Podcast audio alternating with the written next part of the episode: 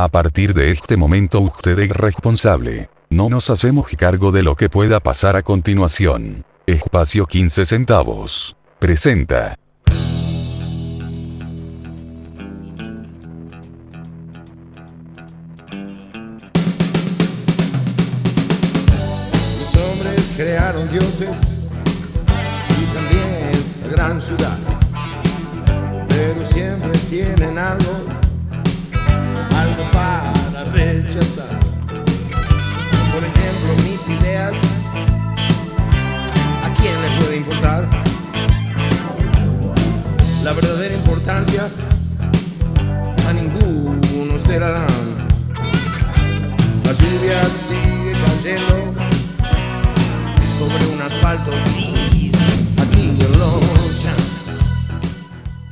Mis amigos. Bienvenidos a este salto cuántico, a esta especie de programa que a la vez es una mezcla justa de sonidos en modos aleatorio.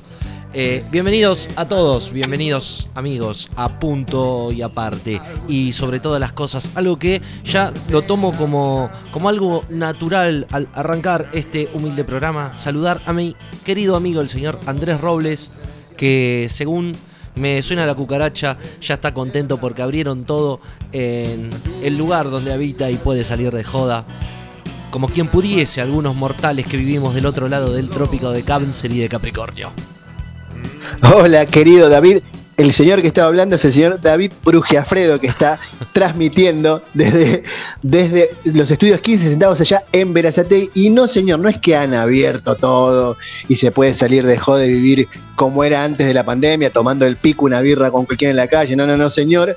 Pero sí se ha flexibilizado bastante el tema de los. Ya para ahora, para este fin de semana, arrancan los conciertos, se están haciendo así como permitiendo dejar este concurrencia abrir un poco más la- la- el aforo en los bares y se ha extendido la actividad nocturna y a partir del lunes se termina ya el toque de queda, es- se cae, bueno, a partir de ya, dentro de dos horas se cae el toque de queda, así que, o sea, se cae el estado de alarma, se termina el estado de alarma, ¿Qué es lo que primero se cae, se cae- ¿Qué vas a hacer? ¿Salir corriendo como una...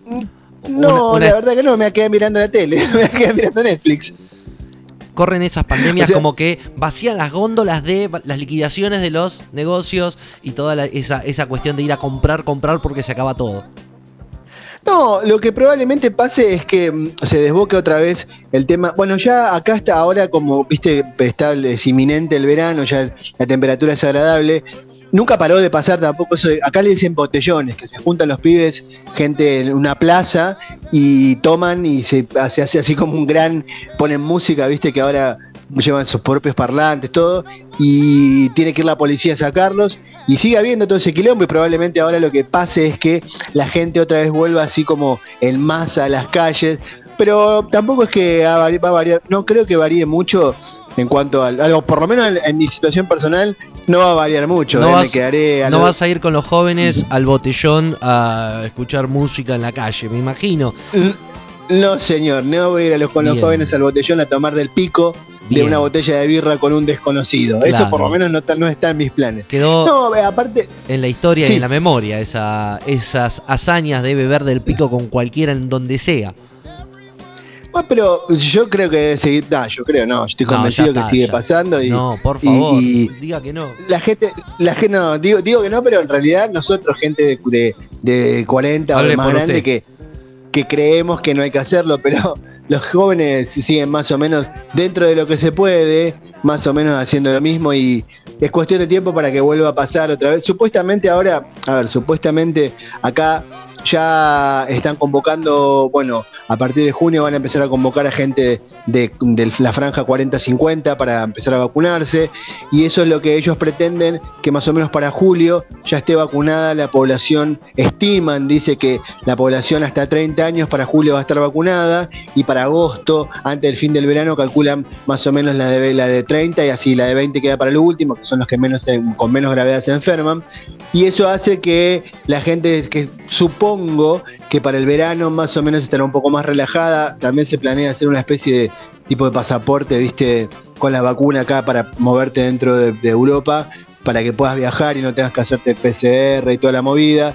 Pero bueno, nada, no sé, la verdad es que por un lado está, da como cierta expectativa pensar que se puede volver a una especie, no, no se puede volver, no creo que volvamos, sino que va a haber una especie de normalidad eh, autocontrolada. Entre comillas.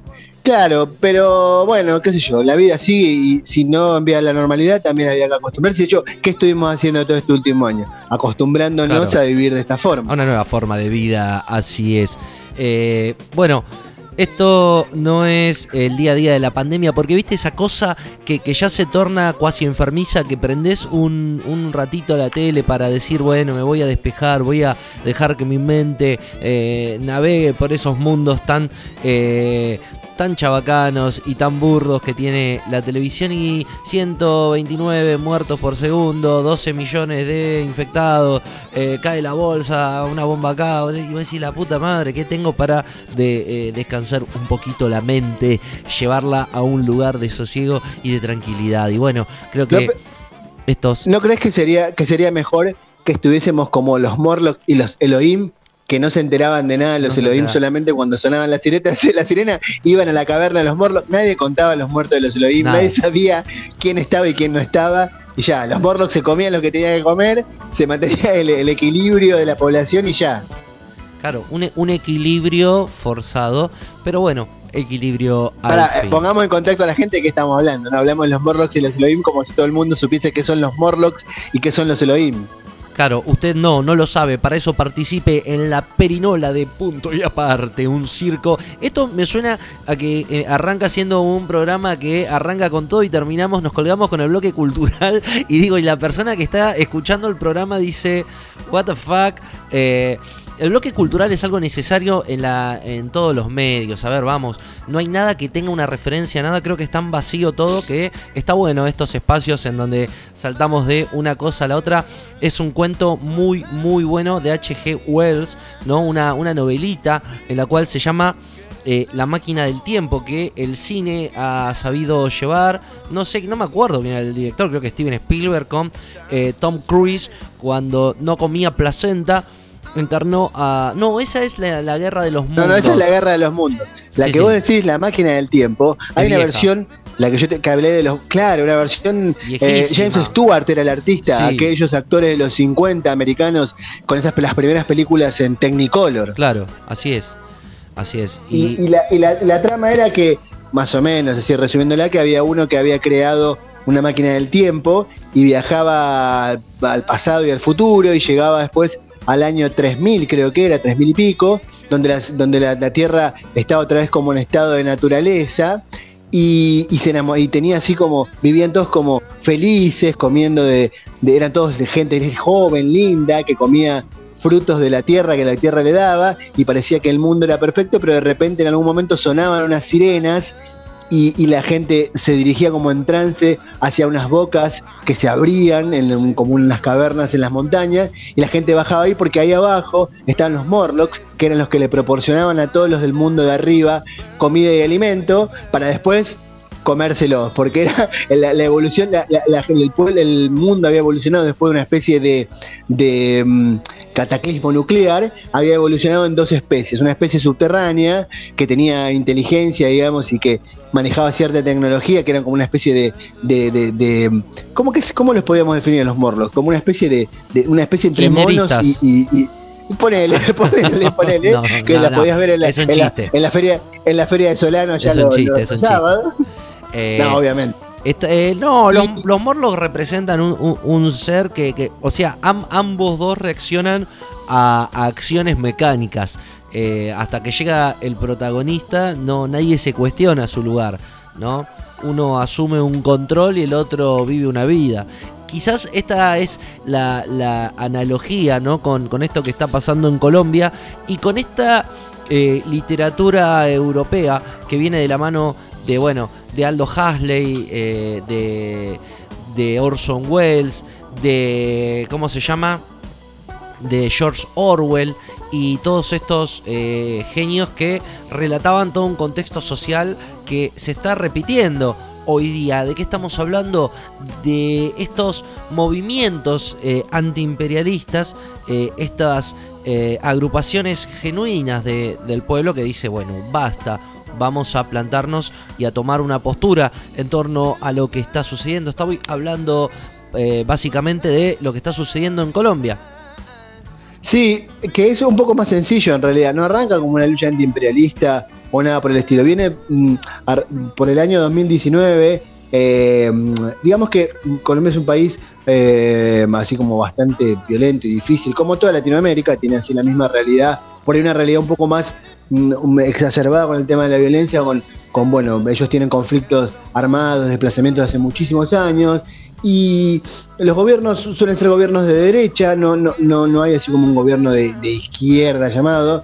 Y, pero bueno, y, mm, los gobiernos, hay una reforma mm, tributaria, digamos, del sistema impositivo que ya se intentó tratar con el, con los gobiernos, con el gobierno anterior, con gobiernos anteriores, que son de la derecha, que es un, el máximo representante es eh, expresidente, pero que sigue manejando todo, que es Álvaro Uribe.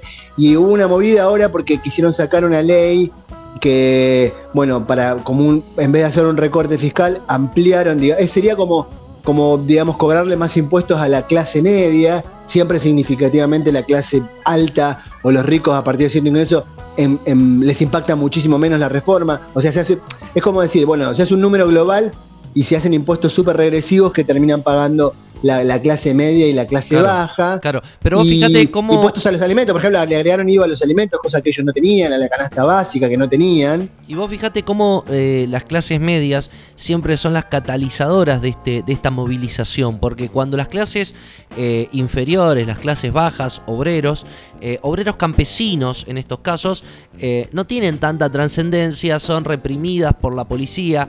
En cambio, ya cuando aplica a otro estrato de la sociedad se da eh, en todo sentido, ¿no?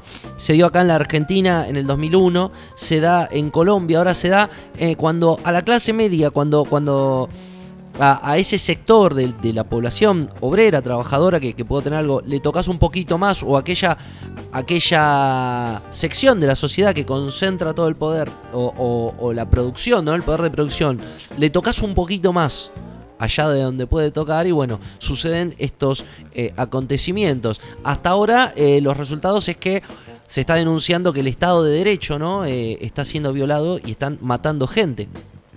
Lo que sucede, claro, mm, parece que como que también abajo, digamos, esto es lo que pasó, la causa que yo más o menos te nombré así, a grandes rasgos, ¿no? Debe tener muchísimas más cuestiones que uno por ahí no sabe, pero lo que uno se entera, y bueno, y, por conocer gente de ahí, de Colombia, que te cuentan más o menos cómo es la historia, pero después, atrás de eso subyace un gran descontento social. Vos fíjate que como, cómo arranca todo. Por ejemplo, en Chile pasó lo mismo, arrancan con un reclamo y atrás de ese reclamo viene lo que, todo lo que está abajo, y eso hace que explote una violencia generalizada.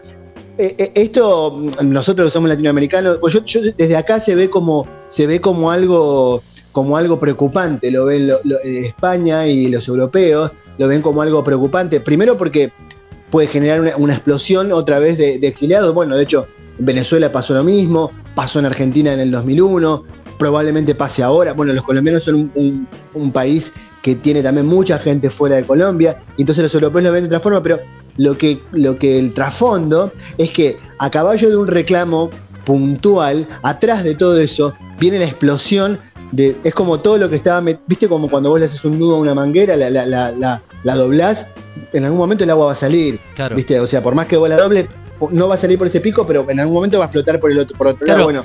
Es lo, que, es lo que pasa con este reclamo, con esta cuestión ahora, que la violencia estalla a raíz de un montón de cuestiones contenidas que están atrás, y obviamente los estados, temerosos de los estados gobernados por, manejados por la elite, porque es la elite de la, burguesía local, que preocupada porque esto se torne peor, aplican el remedio de. ¿Te acordás ese, ese, ese, mm, esa caricatura de, Mafalda que Guille le preguntaba para qué es ese camión con, que tira agua? Y eso decía, eso paradójicamente tira agua, pero no para regar las ideas, sino para recortarlas.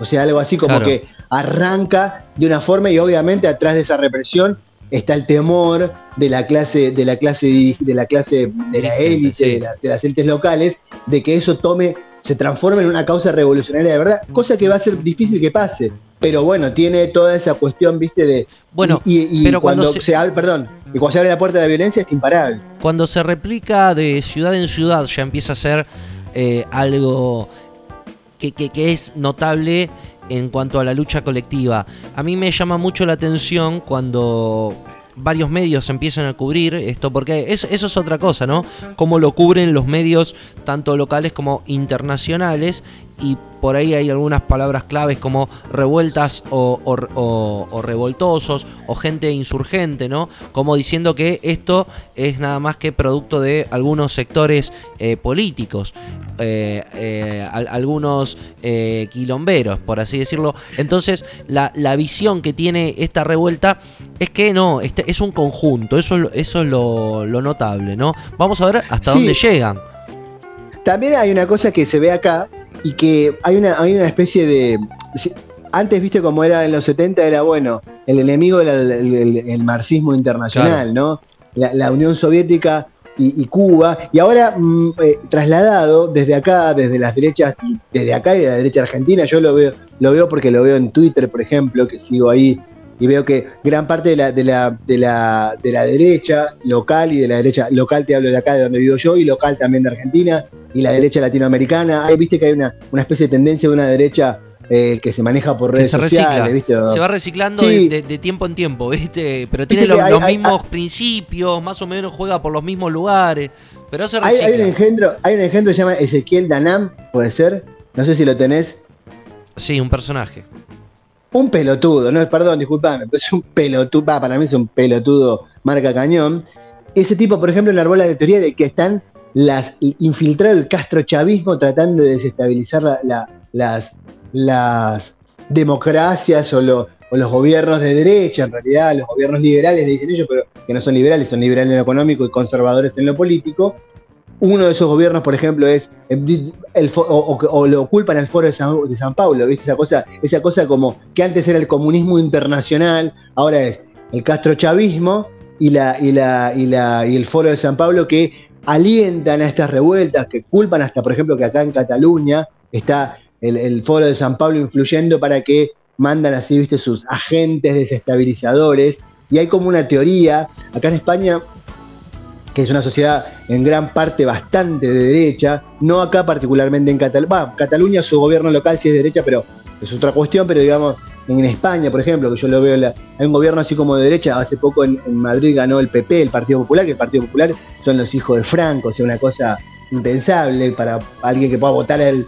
Pero bueno, fuera de todo eso, lo que te quiero decir es que se crea esa teoría de que, de que todo esto no es un movimiento social genuino, sino que es un Estado, no es un- un- una- unas reivindicaciones, que a, a caballo de esas reivindicaciones eh, populares genuinas, se esconde atrás la mano invisible de eh, la desestabilización castrochavista y el foro de San Pablo. Claro, tengan miedo. Un fan- el fantasma que recorría Europa, ¿te acordás? El de Sí. Trotsky. Un fantasma recorre Europa, bueno, ahora es el fantasma que recorre Latinoamérica, que es el castrochavismo y el foro de San Pablo, cosa que yo considero imposible. Mirá si Venezuela va a tener. Recursos para mandarte a gente a desestabilizar. Se están cagando de hambre, o sea, y van No a te tener creas, eh. recursos para mandarte No te creas. espías a des- No es que se están cagando de hambre, están guardando los dólares, no los quieren gastar y los gastan acá cuando llegan, que se compran eh, un coche para trabajar de Uber, me lo contó. para eh, trabajar de globo, sí. claro, de- me lo contó un globo que es amigo. Che, contame qué vamos a ver en el programa magnífico que tenemos el día de hoy. Bueno, yo en la biopic, eh, basándonos en una efeméride que pasó, ocurrió el 6 de mayo, pero del año 1856, Wow. que es el 165 aniversario de la muerte de Sigismund Freud, o Sigmund, como él se cambió después. Se cambió el nombre de ese señor. Usted dígame cómo se llama y yo le voy a dar la mano, faltaba que le digan. dígame su nombre, dígame su nombre Dígame y yo le doy la mano, ¿no? Eh, que se llama, porque bueno, de origen judío, que fue el padre del psicoanálisis Sigmund Freud. Bueno, yo voy a hacer una especie de una pequeña biopic. Es extensísima su obra. Cuando me puse a investigar sobre lo que uno, viste, habla, no, porque es muy fre- más los argentinos, viste, y más los cap- que, que- que vivimos en la zona. Yo alguna vez que viví en Capital, en Palermo, ese Palermo sensible, viste, Palermo Hollywood, Gólico. Palermo Gólico y todas esas, claro. Eh, toda esa cosa, bueno, yo de hecho fui, fui carne de, de diván, fui, me, me- me psicoanalicé un montón de años. Y bueno, y, y nosotros los argentinos que tenemos ese gran apego a la psicología y al psicoanálisis, particularmente Freud, es el padre del psicoanálisis y que haré una biopic sobre él. ¿Y vos de qué vas a hablar, David? Eh, bueno, eh, yo voy a hablar de, de un hecho crucial, un hecho trascendental que eh, marcó, incluso eh, me voy a retractar en un fallido, una fe de ratas, que en algún momento nombré una frase cuando hablábamos de estos poetas malditos y hablábamos de esta, esta, esta moda de vivir rápido, morir joven para tener un cadáver eh, precioso y bien conservado y se le atribuía al señor Brian Jones. Así que eh, me tomé un año sabático de estudio intenso sobre la vida de Brian Jones y no solo voy a refutar esa palabra que Brian nunca dijo, sino que tengo información que por ahí va a cambiar un poco. Eh, un club que hay que reformarlo porque creo que no formó parte de este club, que es el club de los mal llamados 27, mal logrados, mejor dicho, 27, en la cual una seguidilla de músicos eh, mueren a los 27 años por un tema que tiene que ver con el consumo de sustancias y los excesos, ¿no? Pero están ahí, están ahí Jimi Hendrix, Janis Joplin, Jim Morrison, eh, Kurt Cobain y hace menos, menos tiempo, digamos, fue Amy Winehouse. y debe haber más. El Potro Rodrigo. también, ponele. A ver, mandanos un mensaje. ¿A, quién pueden mandar un mensaje? ¿Dónde pueden mandar un mensaje con, con, con alguien que nos estemos salteando? Descontrol40 arroba gmail.com, descontrol 40 em, con números, el descontrol, amigo, corre por tu cuenta, descontrol40 arroba gmail.com. El cantante Alice in Change, Stali, eh, no murió a los 27 años. No, Stali no, Stali creo que era más grande, era un poco más grande. Sí, o más joven, no sé, bueno, pero no, creo que no está en el club de los 27. Igual, nada, está bueno lo que el, el tema porque es muy la vida de Brian Johnson es como bastante interesante y todo lo que acarrea toda esa cuestión está interesante. ¿Y qué más tenemos? Un día como hoy nacía uno de los de, este club, ¿no? Que es el señor el señor Brian Jones, padre de de la guitarra, padre del blues, mejor dicho, tocado en guitarra. Bueno, nada, vamos a, recordarlo. ¿Sabes de, quién estoy hablando, no? Brian Jones. Brian Jones es de sí, Brian Johnson es la persona indicada. Pero Yo me quedé pensando y dije, Brian, Johnson, ¿no habíamos dicho Brian Johnson hace un rato? Eh, Mauro Viale se quejaría de, una secretaria, ¿no? Siempre estaba. Pero esta piba me pasó un papel que no era. Vos, vos tenés ese pelo. A, mí, a, mí, me sonó, a mí me sonó como esa, como esa, esa de. No sé si te acordás, ese, ese mm, paso de comedia de Abbott y Costello de quién está en primera base. Sí, quién está en primera base, no sé si lo tenés presente. No, ni a palo. Oh, estoy hablando de Abbott y Costello, así una cosa. ¿Eh? Sí, sí, no, no, bueno, yo soy viejo. Igual tampoco fui contemporáneo de Abbott y Costello. Lo vi después y, y, ese paso de comedia de, bueno, no importa, ya está. ¿Quién está en primera base? Si alguna vez estás interesado y si alguien está interesado, que busque quién está en eh. primera base en YouTube y se va a encontrar con un sketch bastante simpático para ese humor bastante inocente de esa cosa. Pero bueno, nada, sigamos. Bueno, eh, Robert Johnson. Robert Johnson. Eh, un 8 de... la, encrucijada, Exactamente, la persona por la cual nace la leyenda eh, de la venta, vaya a saber con ticket o sin ticket, ilegal o dentro de, la ley, de el alma al innombrable, a Belcebú, Mefistófeles, Lucifer. Eh, al súcubo. sí, la persona que, que, bueno, que vino por su alma, dicen que eh, tocaba muy mal la guitarra o tocaba como una persona así que, que no, no pasaba trascendentalmente en, lo que hacía. Eh, desapareció un tiempo y cuando volvió la rompió. Le preguntaron qué, qué había pasado en ese, en ese lapso de un año que, había desaparecido.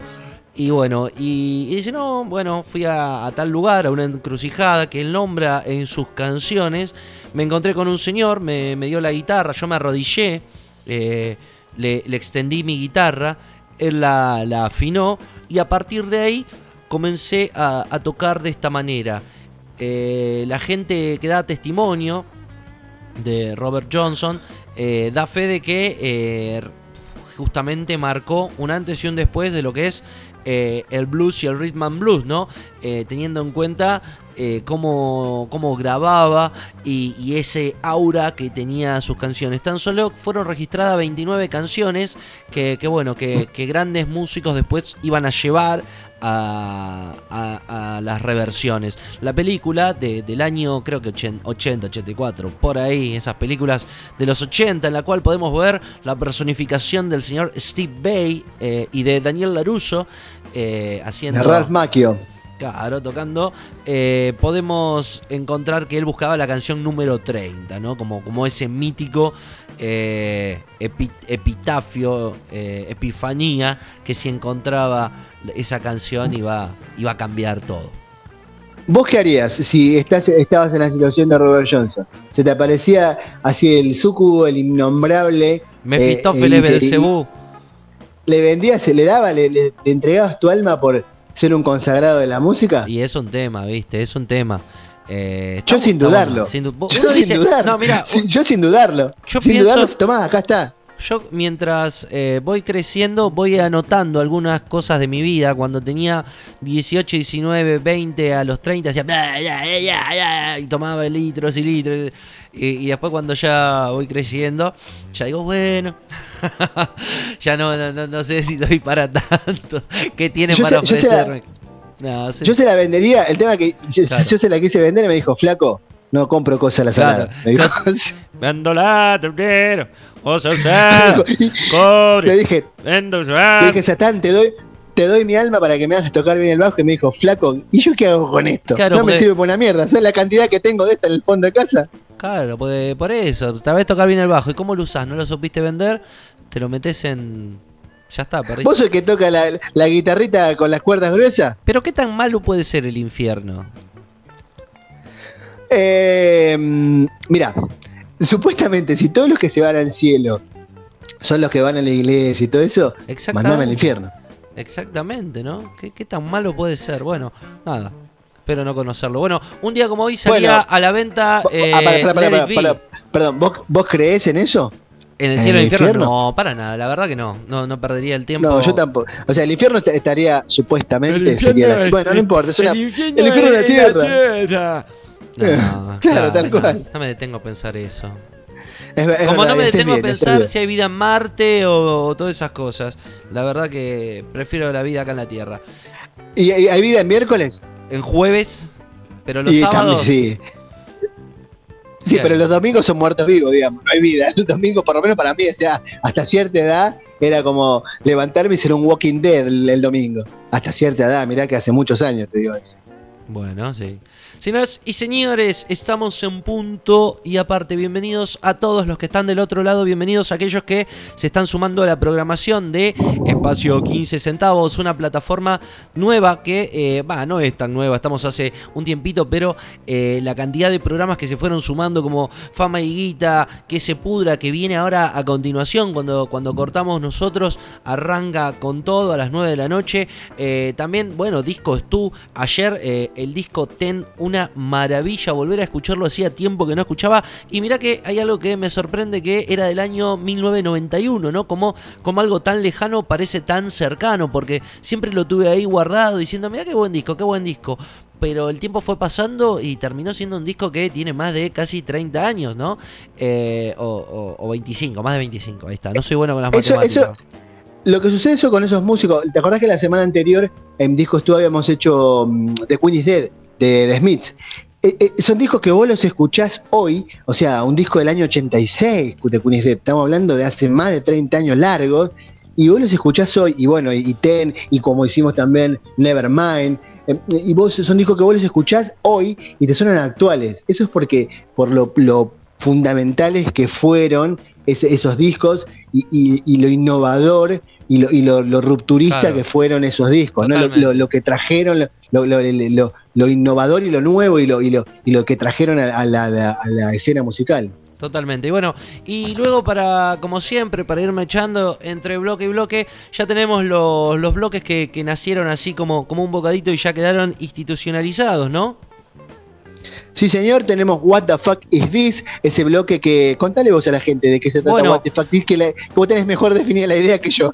Es que, bueno, muchas veces por un criterio equívoco o por un prejuicio generacional nos perdemos de escuchar algunos discos que eh, fueron buenos, que representaron momentos eh, lindos y que por alguna razón nos perdimos eh, el momento justo para escucharlos en contexto y en tiempo y, y, no le prestamos atención hasta que nos volvimos héroes respetables y, y buenos de la sociedad. Entonces decimos, claro, ¿cómo, ¿cómo no me di cuenta de esto? Debo haber quedado como un idiota. Así que bueno, what the fuck this es qué mierda es esto. En otro momento yo hubiera dicho, ¿qué mierda es esto? Bueno, ahora lo escucho, digo, mirá qué bueno, la verdad que esto me abre, porque eso es lo que tiene la música, cuando llegamos a una etapa etaria en la cual empezamos a, a empezar a recordar qué pasó, cuándo fue grabado, creo que podemos hacer un hipervínculo de entender lo que se estaba grabando y el contexto en el cual se estaba desarrollando esa música.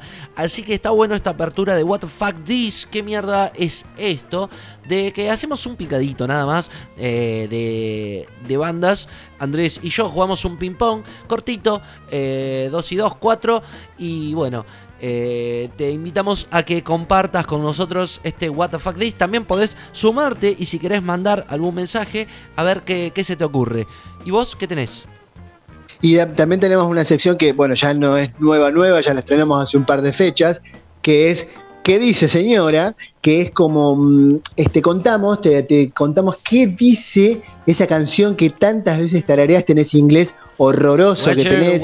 Que te, exactamente, que te emociona hasta las lágrimas sin saber lo que está diciendo. Por ahí te está, te está hablando de claro. cualquier otra cosa y vos te estás dedicando a la chica que te dejó y estás tirado en tu habitación escuchando, no sé, siempre traigo el paralelo de una vez vi que en un casamiento pusieron como música de entrada Hotel California. Sí. Y Hotel California no habla de una cuestión amorosa, habla de algo absolutamente distinto, que es una especie de ritual satánico, una cosa así. Y como es una melodía así triste o, viste, lenta, y entraban con Hotel California. Bueno, eso. En What the Fuck is lo que hacemos, tratamos de hacer es contarte no, no, no. y hacerte saber. En What the Fuck is no. No, perdón. En ¿Qué dice señora? Tratamos de contarte qué es lo que dice esa Así canción es. que tanto se gusta y nunca, Joraca, supiste que decir la cantaste como el culo toda tu vida y probablemente la sigas cantando, pero ahora ya sabiendo más o menos de qué se trata. Y tuviste que esperar hasta este momento para saber de qué se trata. ¿Vos podés creer por qué tu vida va como va? Porque recién ahora te estás enterando de qué se trata esta canción. Así que bueno, nada. Qué bueno que eh, ya somos dos, que nos va de la misma manera. Exactamente. Y después tenemos, eh, bueno, y el bloque clásico de cine con nuestra compañera la benemérita Paola Batista, que tanto sabe del séptimo arte, y que nos va a contar.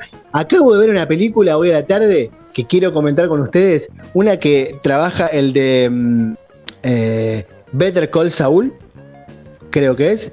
El señor de Better Call Saul, la película. Bob bueno, ahora te lo voy a. ¿Cómo? Bob Oderkick. Exactamente. Es una película al estilo. Es una película tarantinesca de que el tipo es un contador. Bueno, ya lo, lo, comentaremos en la película, pero quiero comentarlo con usted, porque la verdad es una película excelente que me encontré con algo que no esperaba y me encontré con una película bárbara y el tipo haciendo un papel en el que no me lo imaginaba. ¿Cómo se llama? Eh, ah, la estrenaron hace poco, no sé se llama Común. Bueno, ahora voy a buscar bien el título, porque lo encontré, viste, a, a, a las películas de, en, en, la, en el titulado de acá español y de España y está con el nombre cambiado. Ahora la voy a buscar y te digo bien para el bloque de cine te lo, te pero ya te digo que te recomiendo, lo vas, no sé si vos sos fanático de Better Call Saul, sí, obvio. pero si lo ves a este hombre en esta película es otro jeito, es otra, otra cosa lo que hace y la verdad sorprendente y muy buena, me pareció una película buenísima, al estilo tarantinesco, pero nací de ese estilo, digamos, película voladora y, y exagerada, pero buenísima, la verdad súper recomendable, así que ahora después hablaremos de eso tiene un humor muy particular. Tiene un humor muy particular, Bob Oderkirk, eh, que, que, bueno, es eso. Bueno, eh, estamos en punto y aparte, damas y caballeros, bienvenidos al barco. Esto recién partió, así que no sabemos a qué puerto vamos a llegar, pero a algún lugar estaremos. Eh, en el, eh, tocaremos tierra, no lo sabemos. ¿Qué te parece si arrancamos sin más preámbulo? Sí, señor, vamos para adelante, eh, nos ponemos el casco y salimos. Bienvenidos.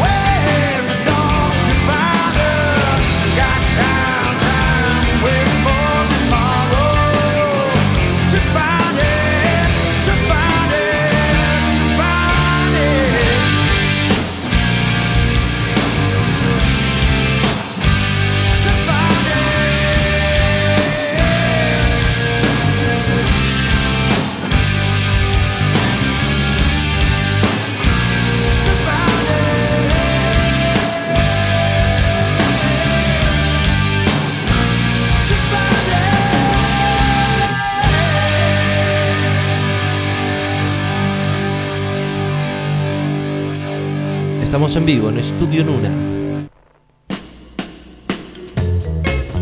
Bueno, de una personalidad bastante fuerte, fundador inigualable de los Rolling Stones, Brian Jones es la persona de la que vamos a hablar el día de hoy. Como bien dije en el inicio, refutando esa idea de vive rápido, muere joven, como esa aceptación de un descontrol que va a llevar también lo que sucedió tiempo después, en una década, conocida como el Flower Power, la, década del desenfreno, y que va a conducir a grandes movimientos y rebeliones a lo largo de todo el mundo. Brian Jones no solamente es el cerebro de los Rolling Stones, creo que sin él la banda no hubiera existido, no creo, es una realidad, ya que él fue el ideólogo de, de esta formación. Y quizás como grandes otros músicos que usaron su cuerpo como laboratorio, genios como Sid Barrett, también él usó su cuerpo, su carisma, para dedicarle un tiempo más al hedonismo y no tanto a la creatividad que eh, era lo que hacían sus otros compañeros. Este motivo lo, lo aleja, lo va a alejar de, de lo que son los Stones y con ello se va a hundir en un mundo bastante oscuro que si leemos la historia oficial, la historia... Perdón, y, y, terminará su, su, vida hundido literalmente después. Y terminará hundido totalmente y ahí está. En una piscina. Si leemos la historia oficial, vamos a entender que fue tan solo una juerga, pero también tenemos que ver qué estaba sucediendo en ese momento, en ese contexto en el cual Brian Jones transitaba aquel 1969. La personalidad de Brian Jones también viene de la mano de una persecución policial llevada a cabo por un policía de famosos llamado Norman Pilcher que siguiendo esta rutina de, de los señores que gobernaban con bombines, estos señores que mantenían las ideas imperialistas de, de Gran Bretaña, las buenas costumbres, las realidades católicas, o mejor dicho, de la iglesia, porque no son católicos, son protestantes, pero mantener esas cosas que se estaban rompiendo y ellos acuñaban que el gran problema de todo esto era estos rockeros, ¿no? Entonces la mejor manera de acabar con, con este problema de estos melenudos, de estos sinvergüenzas, era criminalizar a, a las figuras y justamente Norman Pilcher va a ser el hombre que va a llevar una casa, una persecución, por ejemplo, contra John Lennon, contra George Harrison. Justamente estamos con Brian Jones, ¿no? Eh, causas que lo van a llevar a, a, condenas y a cosas innecesarias, como la medicación eh, innecesaria que, bueno, lo va a llevar a, incrementar sus problemas de alcoholismo y dependencia a las pastillas. Hasta acá la imagen de Brian Jones, una persona multifacética. Estoy eligiendo justamente este disco, Aftermath, porque es un disco donde Brian puede demostrar lo mejor de, de una época de rock. Eh, plasmar, escuchar lo mejor que, que, que, llegó de, de, Estados Unidos, todos estos músicos como Elmore James, que tanto mencionás Andrés, o, o, o Buddy Holly, y, y todo, toda esta música que, estaba llegando de los años 50, en los 60, le sirve a, a Brian Jones para adquirir ese sonido de blues y, y llevarlo adelante en lo que va a ser luego los Rolling Stones, ¿no? Una, enorme influencia de la música negra, o sea, una, una enorme, una clarísima influencia de todo lo que era el blues. Por eso, también, viste que vos hablabas hace un rato de esa persecución que había hasta hacia estos artistas por parte de la fuerza de seguridad de, de, los americanas, de los Estados Unidos. y parte de eso era porque mm, cómo afectaban a la moral general, ¿no? Porque esa cosa de, reivindicar la cultura negra a través de, la música, que las raíces de esta música claramente vienen del blues, vienen del gospel, vienen de toda esa cosa de la, de la música de, los esclavos, yéndonos mucho más atrás, de los esclavos de color. Así es. Eh, bueno, Estamos hablando de un momento característico en la historia, estamos hablando de la contracultura, de este movimiento de jóvenes ¿no? que, que propagaban eh, ideas como la libertad sexual, ¿no?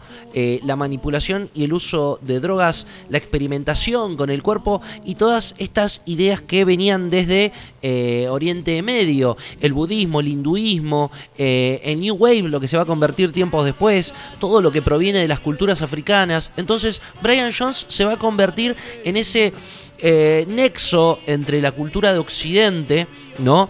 Y eh, la cultura de Oriente. Eh, Brian John junto a George Harrison van a ser dos personas fundamentales para esta mixtura de sonidos y mixtura también de lo que es el arte. Pensemos que en este momento eh, el cine es un medio del cual estas personas se nutren con los directores, con las escenas y sobre todas las cosas musicalizando dichas producciones. El papel de Brian Jones es un papel muy eh, constante, incluso eh, fuera de los Stones. Pero ¿qué pasa? Se empezó a endeudar y empezó a tener los problemas que tienen todas las personas que, por más que formaron parte de una banda, no reciben lo que eh, les corresponde. Así que ahí viene toda la teoría de la confabulación, ¿no? le debían mucha plata, mucha plata, y se dice que iba a cobrar mucha plata, y acá entra la cuestión. Estamos en condiciones de afirmar que al señor Brian Jones lo asesinaron y que justamente las pruebas fueron ocultadas por la policía, por Scotland Yard, durante mucho tiempo y que en el año 2003 se pidió volver a abrir la, la causa, pero se lo negaron. Eh, siempre aludiendo a que era un junkie, un drogadicto, una persona eh, que ya sabían que iban a terminar así. Eh, oficialmente se lo encuentra en el fondo de su piscina, ahogado, pero las personas que estaban ahí dicen no, que había tenido un, una, un altercado con uno de los jefes que, de los albañiles que estaban reformando su casa. y bueno, lo mató y después, para deshacerse el cadáver, lo tiró a la pileta como simulando que fue un caso de drogadicción, de que estaba pasado de rosca.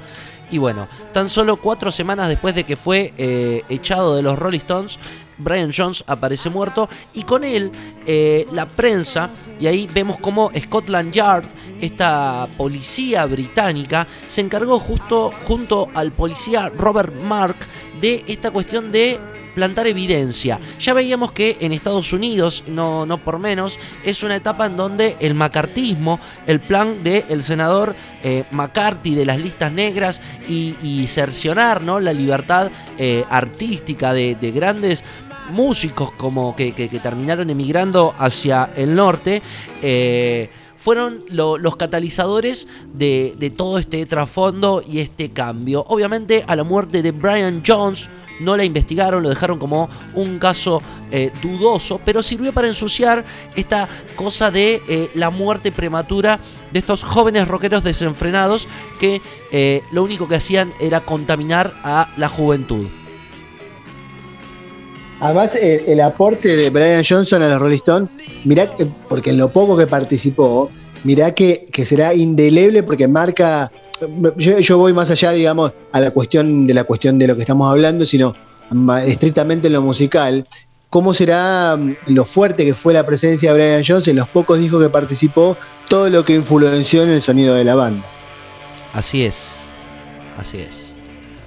Bueno, eh, de esta manera se plantea esta cuestión de que hay que acabar con el rock para acabar con un problema cuando el problema en realidad, bueno, estaba a la vista que no era el rock, ¿no? Eh, estos movimientos antiimperialistas que, se van, que se van gestando son justamente que nacen en esta época en donde eh, estas ideas autoritarias ya no están siendo eh, tan eficientes y eficaces como en otros tiempos. Así que recordamos y, bueno, y reivindicamos, lo sacamos de la lista de los reventados que murieron. Era un reventado, era un reventado, es verdad, iba a morir, iba a morir.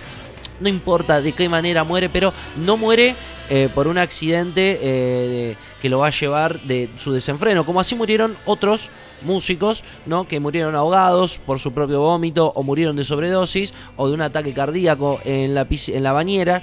Este sin, sin más que, que fue asesinado, pero bueno, no les convenía utilizar toda una investigación y gastar recursos, sino más bien les convenía utilizar esta muerte. Los periódicos, los tabloides estaban siempre buscando esta carne cruda, esta carne podrida para publicitar y como, como, como eh, cereza de, de, este bloque, utilizar eh, este hecho tan trágico para sentar conciencia sobre el uso de las drogas y sobre especialmente la música del rock and roll. Un reventado, pero un reventado espectacular, como le diría Homero Bart cuando le preguntó si iba a ser un fracasado, sí, claro. un fracasado espectacular. Así es. Eh, bueno, escuchamos a, a los Rolling Stones con el tema no sé qué tema, ¿sabes que, que generalmente... Ruby Tuesday. Ruby Tuesday. Sí, Ruby Tuesday. Es muy, es muy característico, para mí por lo menos, es muy característico eh, de esa época de los Rolling Stones. Una época que a mí me gusta mucho de los Rolling Stones.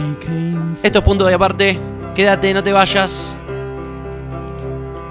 Yesterday don't matter if it's gone. While the sun is bright, or in the darkest night, no one knows. She comes and goes.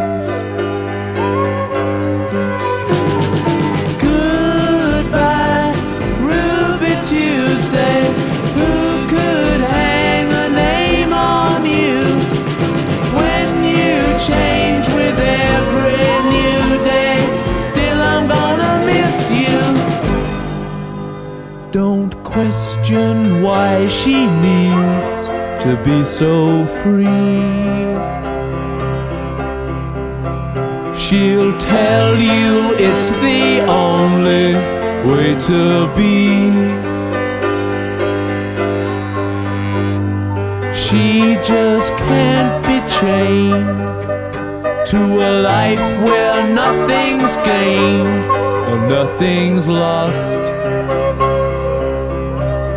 at such a cost. Goodbye. Who could hang a name on you when you change with every new day? Still, I'm gonna miss you. There's no time to lose, I heard her say. catch your dreams before they slip away. Dying all the time.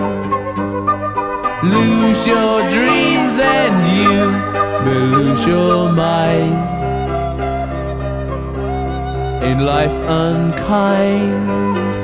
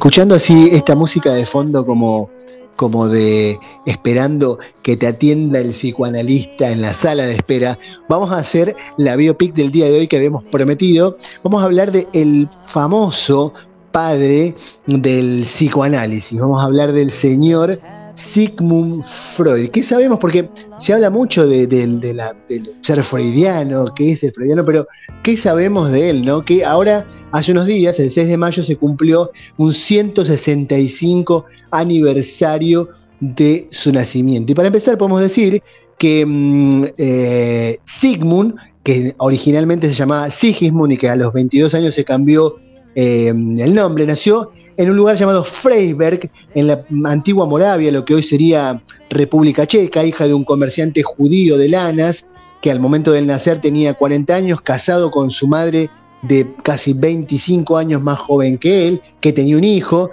una situación familiar bastante compleja porque, em, por ejemplo, tenía em, sobrinos de la edad de él, esto influiría en, la forma de pensar y en la forma de ver las relaciones familiares del joven Sigmund, en el año 1859, a raíz de una crisis económica, em, el comercio de su padre empieza a andar mal y se traslada a, Viena para, trabajar, digamos, en buscar trabajo. En, ese momento las grandes capitales atraían a muchos comerciantes y Viena era uno de los centros europeos donde se encontraba en ebullición, digamos, la cultura y el comercio de Europa. Em, la vida en Viena para, la familia Freud fue bastante difícil porque el padre nunca tuvo un trabajo fijo, lo que hizo que Sigmund trabajara de muchas cosas y que em, se, a raíz de esta dificultad se empeñara y le, le pusiera mucho, mucho empeño al, estudio. era un chico bastante inteligente que ya descollaba y que se veía como un gran estudiante y como un gran, con muchos, muchos, muchas inquietudes y muchas, mucho afán de conocimiento. Residiría en esta ciudad, en Viena, a pesar de que él confesaba que no era que la odiaba, residiría en Viena hasta un año antes de su muerte, en el año 1800, 1938, se vería obligado a dejar Viena mm, a raíz de la anexión del país al, Tercer Reich, em, con su condición de judío. De hecho, sus libros habían sido quemados y prohibidos en la Alemania nazi, entonces sin muchas posibilidades se trasladó a, tuvo que exiliarse a los Estados Unidos. Sí. ¿Dejó Viena por Pancho? Eh, sí, esa chichita de Viena, con chichita de, sí, sí, exactamente. Y, bueno, él mantuvo, digamos, la familia Freud mantenía su tradición judía, sin embargo, él fue como bastante laxo, su, su, aunque él respetaba y, hacía honor a su tradición judía, más que todo por el tema de, la intelectualidad, convengamos que los judíos habían sido en Europa, en esa Europa de esa época del, siglo XIX, tenían mucho, mucho, este, descollaban por ser mm, artesanos, por ser este, intelectuales, había mucha intelectualidad entre los judíos. Él había sido un, como te decía, como te contaba, un gran estudiante. Después de terminar el año el secundario, en el año 1873, evaluó la posibilidad de estudiar abogacía, cosa que no hizo y lo bien que hizo en no dedicarse a eso. Em, como su inquietud en realidad era, mm, conocer la condición humana, se dedicó a la medicina. A, mitad de la carrera, más o menos, se había decidido al estudio en la investigación biológica Em, trabajando con un fisiólogo alemán de nombre Ernest von Bruck, donde trabajó en, varios proyectos. Sin embargo, la necesidad, este, esos proyectos eran estudiar las estructuras nerviosas con animales, digamos, para conocer la estructura nerviosa del cuerpo humano, eh, del, del hombre. Sin embargo, bueno, em, decidió este, dejar, digamos, la, investigación porque la necesidad era que lo llevaba a ser médico. En el año 1882 conoció a su esposa con la que tuvo, eh, hija también de una familia de intelectuales judíos, con la que tuvo eh, seis hijos, entre ellos una de sus hijas, Ana, Freud será una gran, eh, una de las principales cultores, una de las principales em, referentes después de lo que será la psicología infantil. Eh, trabajó hasta el año 1885 como médico en el hospital de Viena y en ese hospital decidió dedicarse a la incipiente neuropatología, que era el estudio de la, psiquis del ser humano, un estudio bastante incipiente, ¿no? Se le encargó un estudio en el año 1884, entre esas investigaciones se le encargó, eh, se le encargó el estudio mm, sobre el uso terapéutico de la cocaína. Eh, él recomendaba la cocaína como, como una droga de uso terapéutico para el tratamiento de ciertas afecciones del alma ¿Te o, que o psico- dan Un drogadicto al final. Un, un- un drogadicto al final. Eh, y, y también este, para el uso de, de- de la- de la- de los problemas físicos. Eh, en el año 1885 entonces se lo nombró como, como jefe, digamos, de la, de la carrera de- la- del departamento de neuropatía en la Facultad de Medicina de Viena. Eh, empezó a estudiar, viajó a, París, donde se codió con otros intelectuales, y a partir de ahí empezó a desarrollar eh, eh, su, su teoría sobre eh, el uso de la, de, la, de la hipnosis y el tratamiento de la hipnosis para, de, la electropatía y de la hipnosis para, para el, tratamiento de las enfermedades nerviosas. Eh, empezó a, colaborar con un, con un científico llamado Joseph Breuer eh, y que mm, esta colaboración mm, desembocaría o terminaría en lo que fue la, la creación del psicoanálisis propiamente dicho. Breuer, como antecedente del caso, de, la- de la, cuestión, digamos, de la, de la- del psicoanálisis, había tratado un caso de histeria con una paciente que, que- que se llamaba, que sería nombrada después en los libros como Ana O, le había comentado a Freud de los síntomas de esta enfermedad, parálisis y trastornos en la vista, que era lo que hoy conocemos como estrés o como ataques de ansiedad.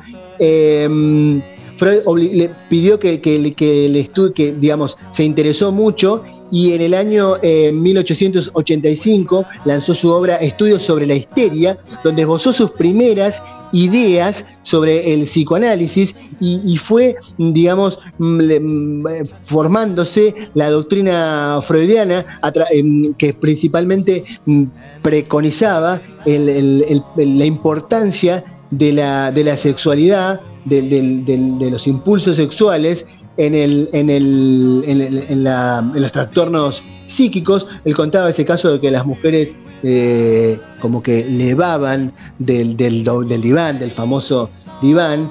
Este, empezó después, bueno, profundizó. Toda eh, una controversia para la época, ¿no? Plantear estas cosas Sin de la duda, sexualidad sin y duda, de la liberación sin duda, femenina. pensá que pensá la moral, la moral victoriana de esa época, ¿no? La moral victoriana te hablo porque esa, se habla de esa moral rígida que, que imperaba en el Reino Unido, pero que era como común en la Europa occidental, ¿no? Pensá que él, hablando de, de- una cuestión este, tan, tan este, sí, controversial, porque era algo, algo así como, como tabú, ¿no? Eh, eh, él, la hipnosis, él desarrolló una, una metodología terapéutica que él dijo que era catártica, era como lo, que, que el paciente mm, debía al profesional o al médico que lo trataba, al su neurópata llamado, como llamaban en esa época a los psicólogos, al, psicólogo o al psiquiatra, mm, a través de la hipnosis lo ayudaba a- a romper las barreras de, de todos esos impulsos o esos deseos reprimidos y ahí aparece también la teoría del subconsciente, ¿no? De que todas las experiencias que el hombre va este, viviendo a lo largo de, su- de sus primeros años de vida irán formando parte del subconsciente y será lo que a la postre determine cómo será, su- cómo, cómo irá evolucionando su, forma de pensar, su mentalidad, su forma de actuar y qué lo llevará al hombre a tomar ciertas decisiones que son los deseos reprimidos mm, dentro de- del subconsciente. En el año 1900 1899 lanzará, eh, ah, perdón, volviendo a esto lo que decía, eh, hablando de, los conceptos del subconsciente, la represión, hablará de la represión de los deseos del inconsciente y la transferencia, esto de, de que cuando mm, una situación que te agobia, que te tiene, que, está dentro de tu subconsciente, la, la podés, la traslada a una situación de la vida, la transfiere a una situación de su vida adulta, algo que ha pasado y que supongo que acá en esto creo que vamos a coincidir muchos, por lo menos lo que hemos sido alguna vez carne de diván, de que esto es absolutamente cierto, o por lo menos en mi experiencia personal. En el año 1899 lanzó el famoso Tratado de la Interpretación de los Sueños. En 1905 largó, eh, lanzó perdón, eh, un libro llamado Tres contribuciones a la teoría sexual, que fue como otra de sus obras muy importante, muy importantes. Eh, a partir de 1906 fue, empezó a ser como más reconocido en el, en el campo de la investigación psicoanalítica, donde su teoría, que difícilmente mm, comprobable en muchos casos, porque mm, toda en el, en el universo de, la, de las ciencias siempre se busca el tema de la, de la, de comprobación. A ver, lo estoy diciendo de forma bastante tosca, ¿no? Pero la comprobación.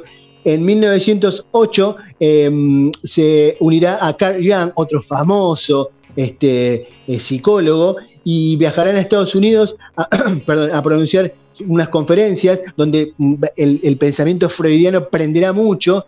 En 1910 eh, fundará en Nuremberg la Sociedad Internacional de Psicoanálisis, también dirigida, que será dirigida por Carl Jung hasta el año 18 1914. Eh, tendrá un enfrentamiento teórico sobre, con, con porque Yang desarrollará el concepto de la, de la libido, eh, que tiene más allá, que, la, que la, llevará a la libido más allá de lo que es estrictamente eh, el deseo sexual. Tendrá una vida muy prolífica, será, tendrá, será amado y a su vez será muy vilipendiado por otros sectores de- del, del psicoanálisis o del estudio de la psiquis del ser humano. En el año 1923 eh, será diagnosticado con cáncer de mandíbula, eh, será operado, a partir de ahí vivirá enfermo. Sí, cáncer de mandíbula, justo a él le pasaba. Mira cómo te reíste, guachito, ¿eh?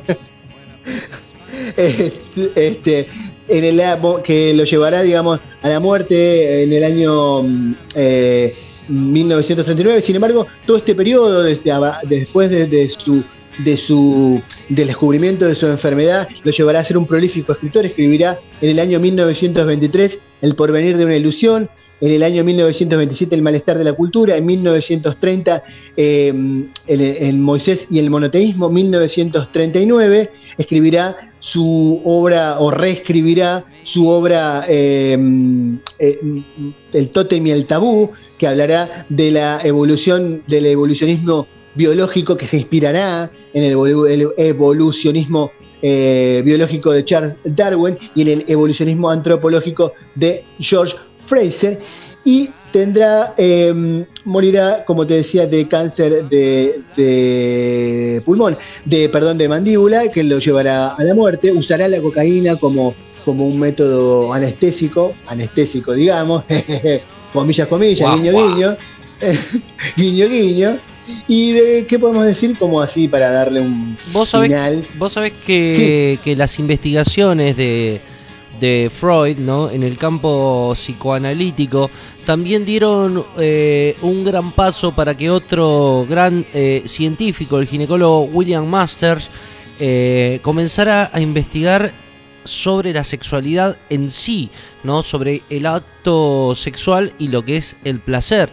Pensemos que todas estas cuestiones estaban ligadas a, a decisiones por ahí religiosas o, o a cuestiones técnicamente éticas o morales, ¿no? En el campo del sexo, eh, esta gente también promovió una apertura muy grande en el pensamiento. Por eso anteriormente, en la columna anterior, cuando hablamos de Brian Jones y todas estas movidas contraculturales, justamente son que se oponen a todos estos, eh, a todo este ostracismo, ¿no? A esta edad media, a esta conjunción de pensamiento que ya estaba pasado de moda, entrado los 60, los 70 y bueno, los 80 ya es la, eh, el boom, el estallido de todo este pensamiento. Sí, y como, como bueno, así como corolario de lo que contamos de la vida eh, súper prolífica de este gran hombre de ciencias como lo fue Sigmund Freud. Tendrá, después, como vos contaste, será sus investigaciones y sus, y sus estudios servirán de puntal para otros, como en el caso de, como lo que comentaste vos recién, o también, por ejemplo, de sobre otros psicólogos que reescribirán, por ejemplo, Lacan, que reescribirá, ah, será una una exégeta de Freud y lo reescribirá, escribirá una teoría súper interesante sobre la teoría del psicoanálisis. Em, digamos que una de sus contribuciones, además del tema del, deseo sexual. Disculpame. Vos sabés que ah, dentro de lo que es la, psicología, ¿no? Y la rama de la psiquis, de entender la psiquis humana, hay otro psicólogo, otro. que, que tiene una escuela freudiana, pero obviamente tiene una rama totalmente opuesta, que es el comunismo. Estoy hablando de Erich Fromm eh, marxista, eh, el mismo determinado marxista, en el cual eh, toma como válida la filosofía de Freud, pero le quita esta cuestión de posesión, ¿no? Como en el contexto en el cual se desarrolla toda esta mentalidad, porque no es lo mismo alguien que sufre de histeria en una mansión de Londres que alguien que vive en un basurero o es hijo incluyendo el contexto y, el, y el ámbito social de donde, de donde es cada, de, donde es cada persona, de donde se encuentra situada cada persona.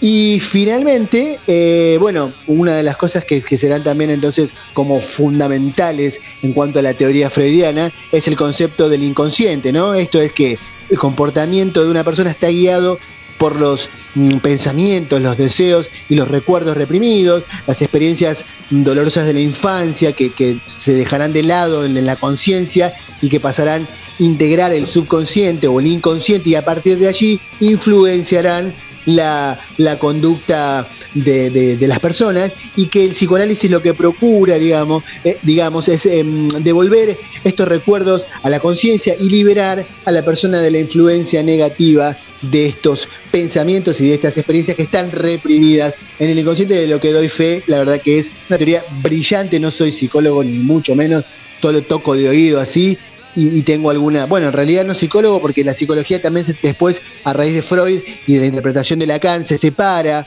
la psicología de lo que es el psicoanálisis, que son como dos vertientes bastante bien diferenciadas y sería muy largo de contar y tampoco somos, y somos unos neófitos para hablar eh, con, propiedad de todas esas cuestiones, pero más o menos esto es lo que nos ocupaba en la biopic de hoy, y la verdad que ha sido muy interesante leer sobre la obra de este gran hombre de ciencias y del pensamiento. Y para refrescar este bello momento, una canción que seguramente Freud estaría muy orgulloso. Los violadores, represión.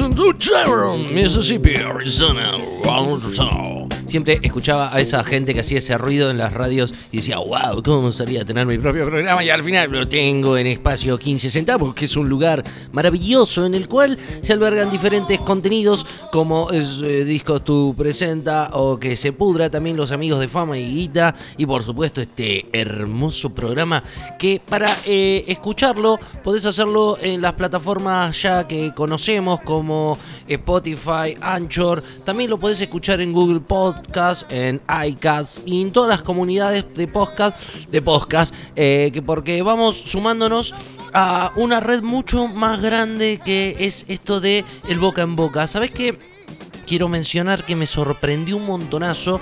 Eh, a mí me gusta mucho esto de las estadísticas y por primera vez, por vez primera, eh, hay más gente que escucha eh, este, estos contenidos, pero desde Estados Unidos. Así que les mandamos por, en el ranking figura. Después voy a subir una foto a, espacio 15 centavos en Instagram. Si no conoces, sumate, hacete seguinos y ahí, bueno, vas a ver los flyers de, de, las cosas que, que vamos haciendo y te vas a enterar de de, los programas. Pero bueno. Somos internacionales por primera vez puedo decir que eh, estamos sumando una da pasos agigantados. Ya vamos por 1600 eh, reproducciones. Ya pasamos las 1600 reproducciones en tan solo 15 eh, días. Y esto es maravilloso, es magnífico. así que, que genial. Por un lado, estoy contento por eso. Por otro lado, bueno, che, de Argentina pónganse las pilas, loco. Igual me, gusta tener este perfil internacional y que se estoy, vaya Estoy contento pero enojado. Estoy contento pero enojado.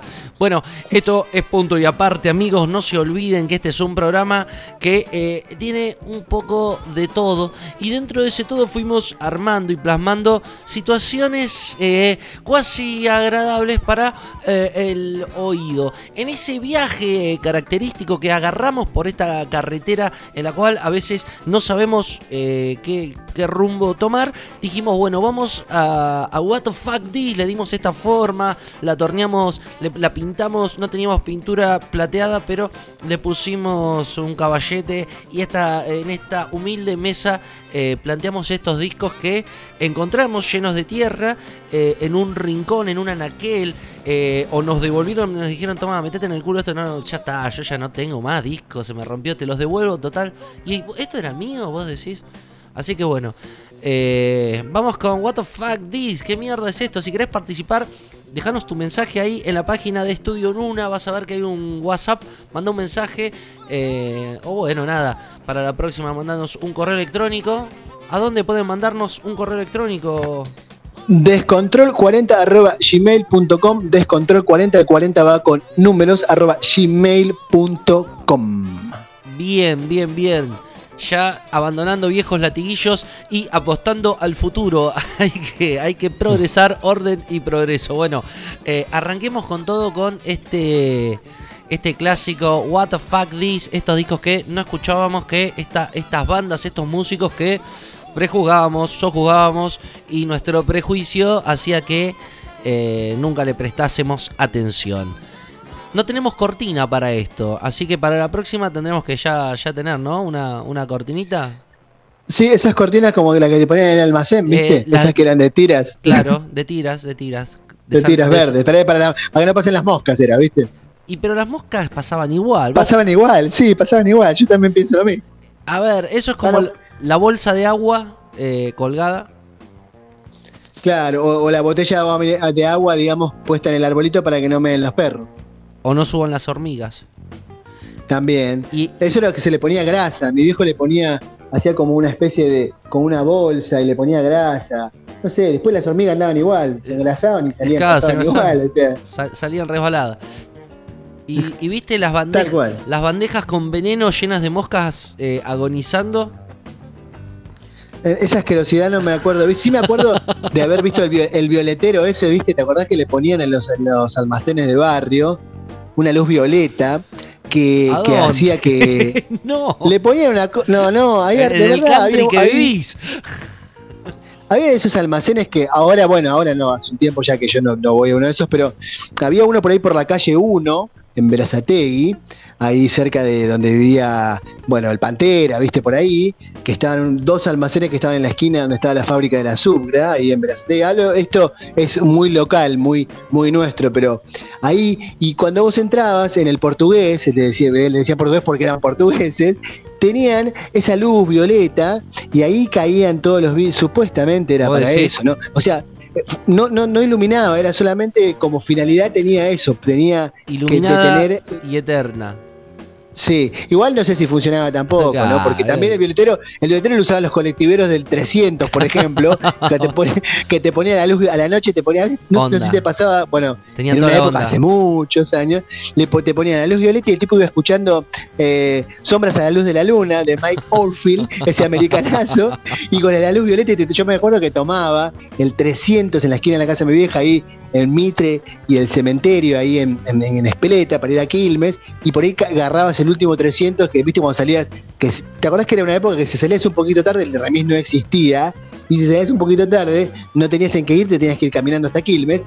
Y tenías la suerte de subir, y te tenía, por ahí tenías la suerte de subirte a un colectivo rockero, porque por ahí te podía tocar una cumbia, y ahí ya te querías matar, ¿no?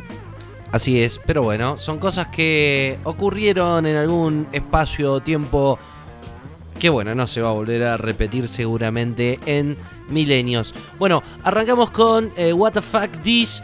¿Qué te parece si, si bueno, si, si arrancás como, como ya de costumbre, prometo para eh, el próximo programa ya tener una cortina. Eh, ahora arrancamos de manera informal. Vamos a ver qué, con qué cartas jugás. Bueno, te, te arranco con el tema Rock Your Body de Justin Timberlake. What the fuck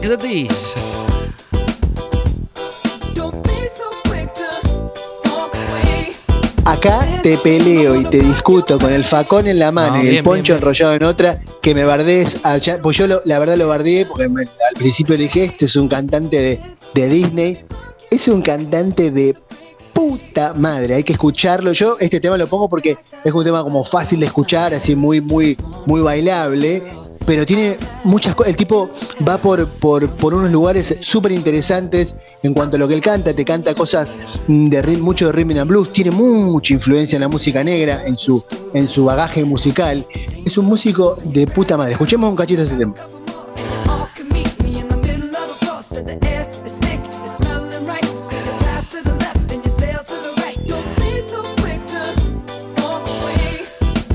¿A vos qué te parece?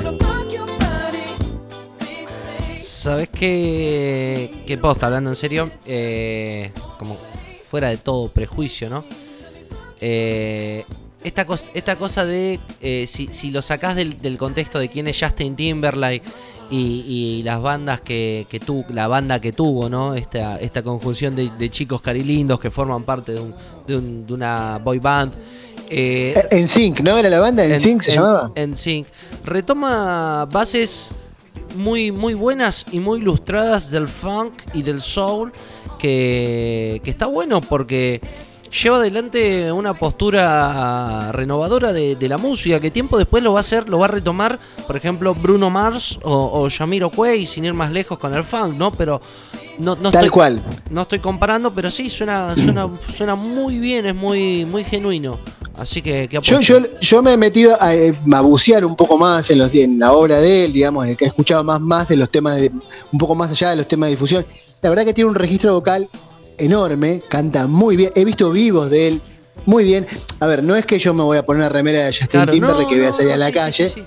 Pero si vos lo pones, me pones a escuchar y me decís esto, escuchate esto y lo escuchás, y la verdad que calidad musical tiene de sobra. Sí, totalmente, totalmente. Tiene un, un, un groove en el fondo, un, un- un soul, funk, todo el sonido negro característico de, de esta música. Vamos, Sí, apuesto. además tiene una cosa para una cosa más que, que te quería decir, que vos trajiste a colación eso de lo, del, del cantante de boy band. ¿Te acordás que hace un tiempo también pasamos en una canción de Robbie Williams? Sí, así la es. misma situación, que venía de la boy band y era así como, bueno, este es un pelotudo que viene de esa música. Claro. Y después lo escuchás cantar y el tipo te Es- pela, es que canta el- bien, el actitud rockera. Y lo mismo pasa con Justin. El prejuicio está en, en lo que te vende la imagen, ¿no? La boy band, eh, en sync. pasa pasa en, en- en- en cuestión, ¿no? Creo que, que justamente Justin Timberlake fue el que menos se aprovechó de eso porque está bien, hizo películas, ¿no?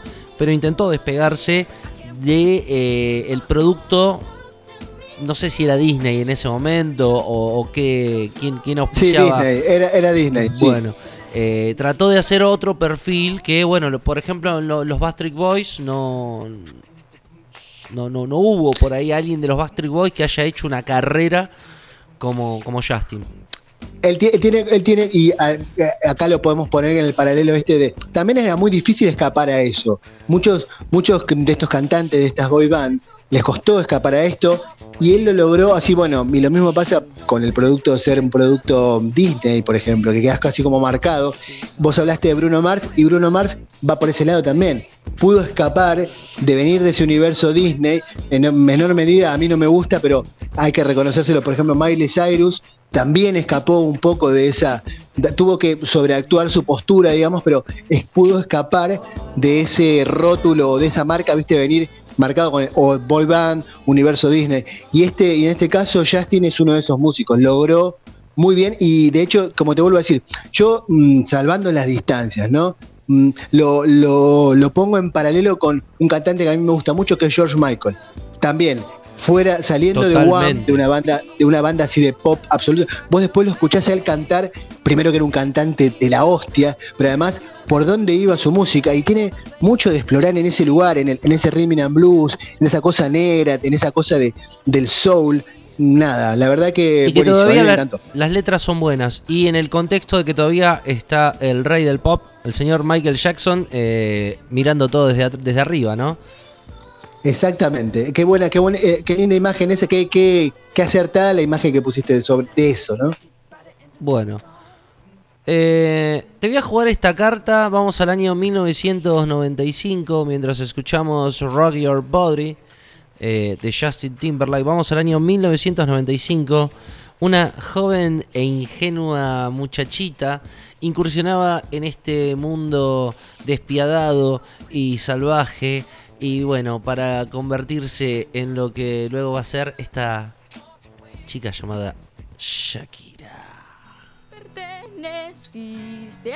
Del disco Pies Descalzos. Ay, qué difícil esto, ¿eh? Discaso, ¿no? Pará, pará, en serio. Yo te dije que iba a ser polémico. Oh, me está costando, Es un temazo, Me- es un temazo. Sac- sacate de lado. A ver, escucha. Todavía es el, es uno, es el tercer disco. ¿Sabes qué? A quién la, la, la- creo que la, como, no sé si la quiso imitar o qué, pero me sonaba como a Dolores O'Riordan, pero del, de Latinoamérica. Y, pero con mucho, salvándola. ¿Sabes quién es Dolores O'Riordan, Sí, no? La que- cantante de, de Cranberries. De Cranberries. Que murió hace Me poquito. parecía que hacía, que hace un par de años, sí, que me parecía que buscaba ir para ese lado. Después adquirió su propia personalidad y de hecho, bueno, eh, yo sin, particularmente no soy fanático ni me gusta, pero sí reconozco que es una gran artista. He visto también, he tenido así como, viste, por curiosidad ver un show y la verdad que, aparte porque está buena, eh, ella. No, pero, y- pero, pero sacando de lado por ahí, porque no, no, si bien eh, es una, un- una mujer sensual, todo eso, no apostó a- al físico tanto como al misterio. Sin duda. Y, y sí, su, su voz es muy característica y muy genuina también. Sí, eso es lo que yo rescato, por ejemplo, de otras cantantes femeninas de, de esta generación eh, que, que utilizan mucho el autotune, utilizan muchos recursos. Eh, todavía en el año 95 Shakira se estaba presentando con una... Se sigue presentando, pero... eh, viene de, de esa escuela de la banda, ¿no? De, de- de tener una banda que la respalde, de, de tener eh, un sonido sólido, ¿no? Se- y, y que tiene que ver con ese, con esa mixtura eh, dentro del rock, ¿no? Quizás como, como, sí, ahí, como un perdón, exponente en- latinoamericano que entra en MTV en el año 95 me parece más que, que loable, ¿no? No, no, te vuelvo a decir, yo, más allá que particularmente a mí no me no, no es de mi agrado, así no pondré a escuchar un disco, es, es, es- es muy acertado eso que decís. Y por otro lado, quizás eh, eh, eso de, de no basarse en esa cosa tan. la- después sí por ahí entró un poco más en algunos temas, bueno, pero también es el, eh, es el negocio estúpido y de algo hay que vivir Claro. y hay que mantenerse y todo eso, pero. Está muy, esto, es su- esto es- no sé si es su primero o segundo disco, ¿no? Este-. Esta canción.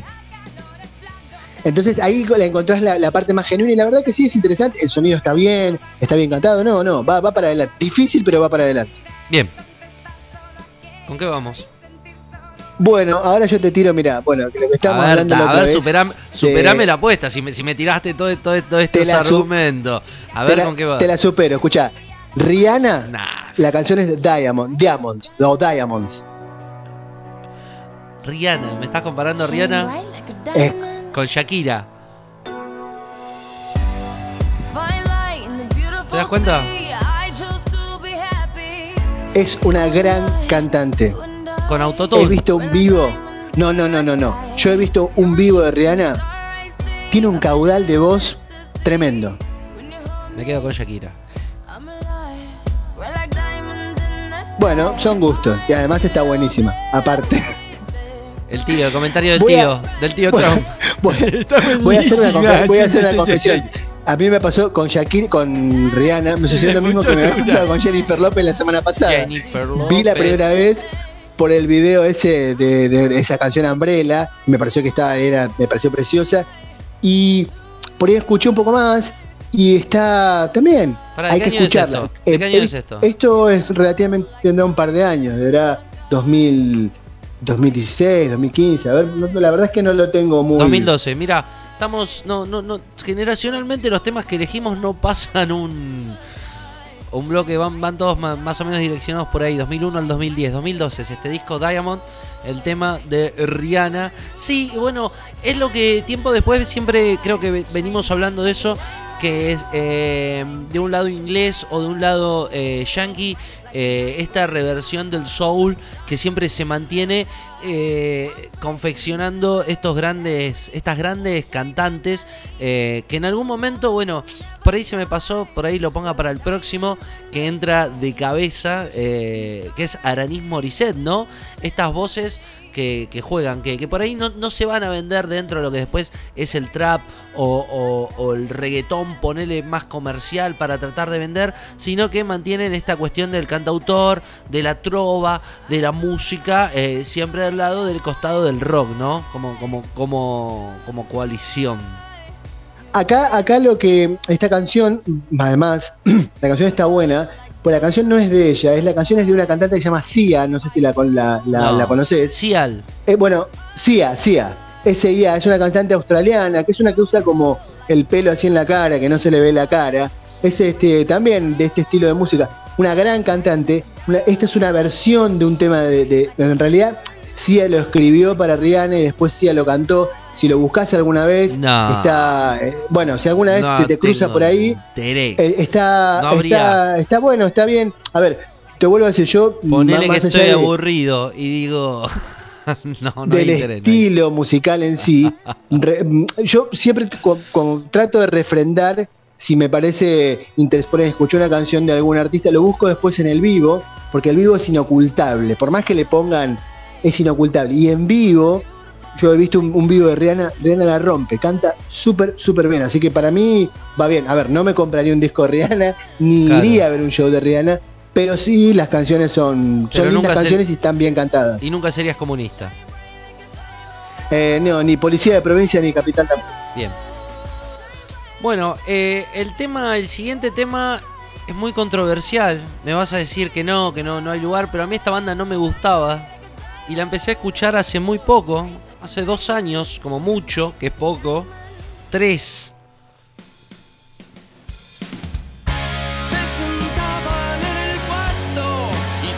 Te puedo decir una cosa, amigo. Déjame Sos un hereje. Loco. Mereces la hoguera. Si pones en fuck is esa masacre, mereces que saque, que venga mi viejo con el rebenque ese que sacaba cagando a los botelleros de casa y te lo dé por la espalda. Disculpame que te lo diga.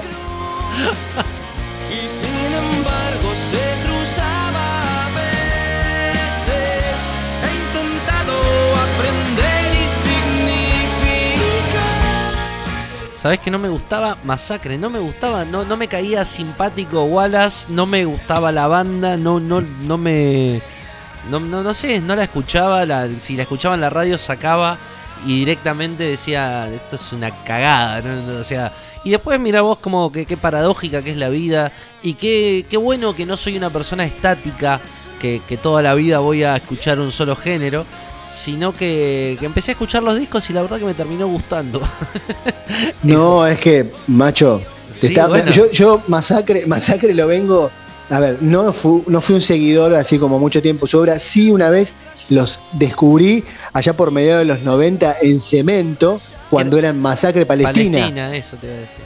Era otra cosa, era otro jeito, iban para el lado más del, El del skater, skate rock, ¿no? más, más para ese tipo de ese, ese, mm, punk rock californiano, ¿viste? Eh, Social Distortion, eh, bueno, todo ese, ese, punk rock californiano típico, ¿viste? De guitarras que, bueno, Blink 182, para trazarte un paralelo no tan pop, pero por ahí Blink 182, o más, más bien sí, más bien, pero más bien yo lo encontraba mucha, mucha similitud con Social Distortion y después se fueron yendo para otro lado, para mí, ¿no? Se abrieron a otro, a otro camino y encontraron una beta, una beta buenísima, un camino, son, para mí son súper originales. Siempre Wallace me pareció un frontman de puta madre. Yo lo he visto a Wallace así con esa panza enorme, con la pose rockera, con las calzas y con la remera ajustada y con me- a- remera ajustada a media panza, rompiendo esa, esa, esa imagen, viste, del rocker flaco, tipo Jim Morrison, viste, o no sé, o sí, el cantante flaco, viste, chupado Claro, con sí. los pan- el tipo así un gordo con todos sus problemas, con todos sus problemas no, con todas sus, sus cuestiones no rockeras, viste, el rockero no es así. claro. Y el tipo le ponía esa actitud de rock y era, y en vivo es un cantante de la hostia. Meten show y la banda es una banda de la hostia. Suena alucinante. A mí me gusta mucho. Así que acá no te acompaño ni a la vereda, amigo, con esto. Bueno, eh, criterios. Che, ¿qué te parece? ¿Qué tema te gustaría escuchar? Me gustaría escuchar em, Adelante de Iria Kuriaki and de Valderramas. Eh, dentro de What the Fuck This, ¿no? Estamos en.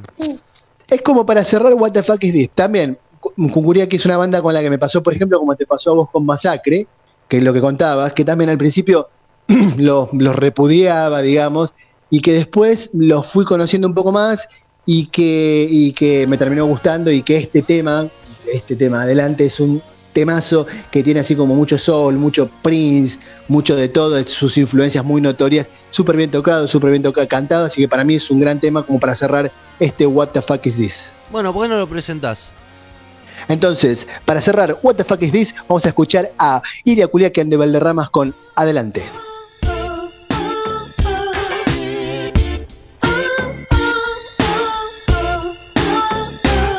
Adelante. Y explica lo que pasó. ¿Cómo has hecho para destruir lo mejor de ti? ¿Cómo te olvidaste solo un instante de mí? Te conocí el día que rompiste con otro hombre. La noche terminaba y trajo tu nombre. Llevabas puestas flores de otro jardín en ti. Y ahora soy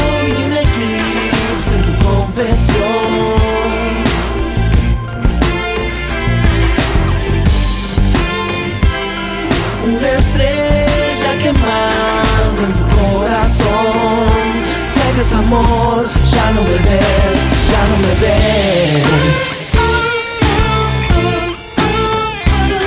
Adelante, eh.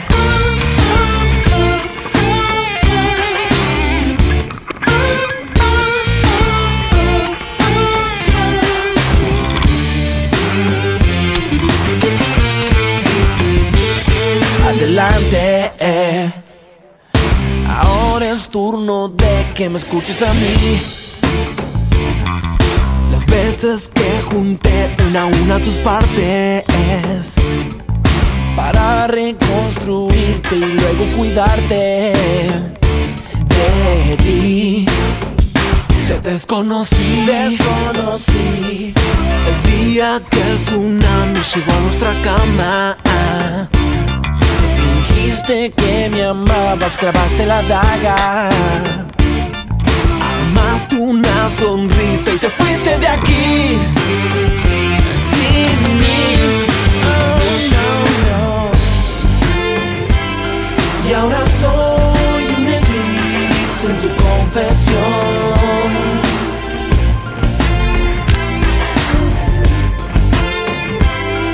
una estrella.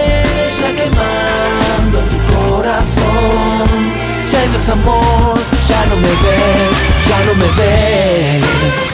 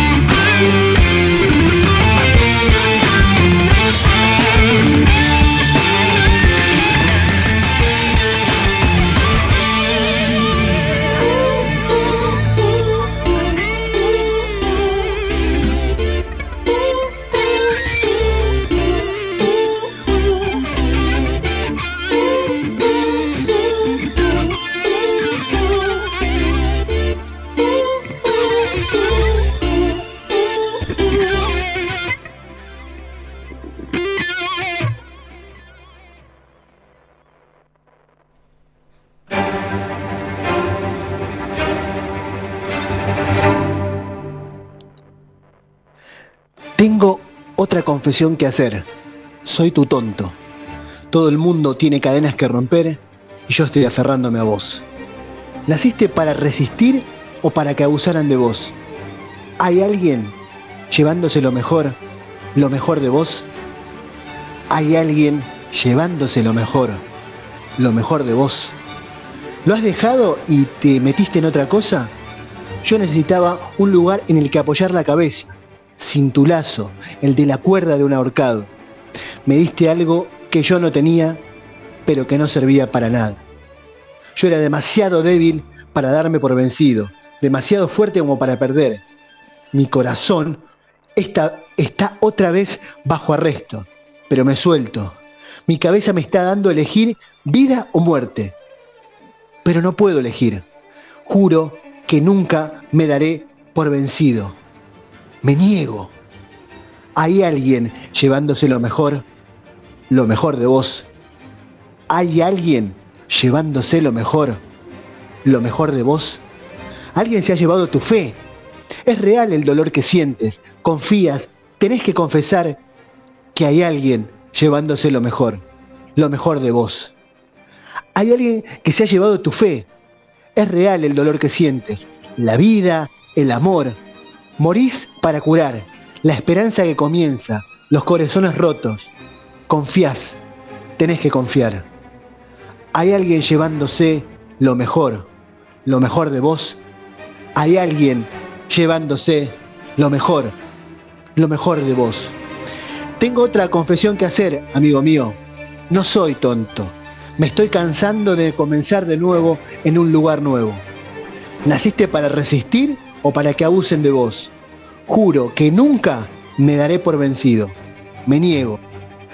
Hay alguien llevándose lo mejor, lo mejor de vos. Hay alguien llevándose lo mejor, lo mejor de vos. Se ha llevado alguien tu fe. Es real el dolor que sentís. Confías, tenés que confiar. Hay alguien llevándose lo mejor, lo mejor de vos. Foo Fighter, lo mejor de vos. Foo Fighter, The Best of You, álbum Eh, In Your ¿qué Honor, dice, señora? 1900, 2005. ¡Eh! ¿Qué dice, señora? Everyone's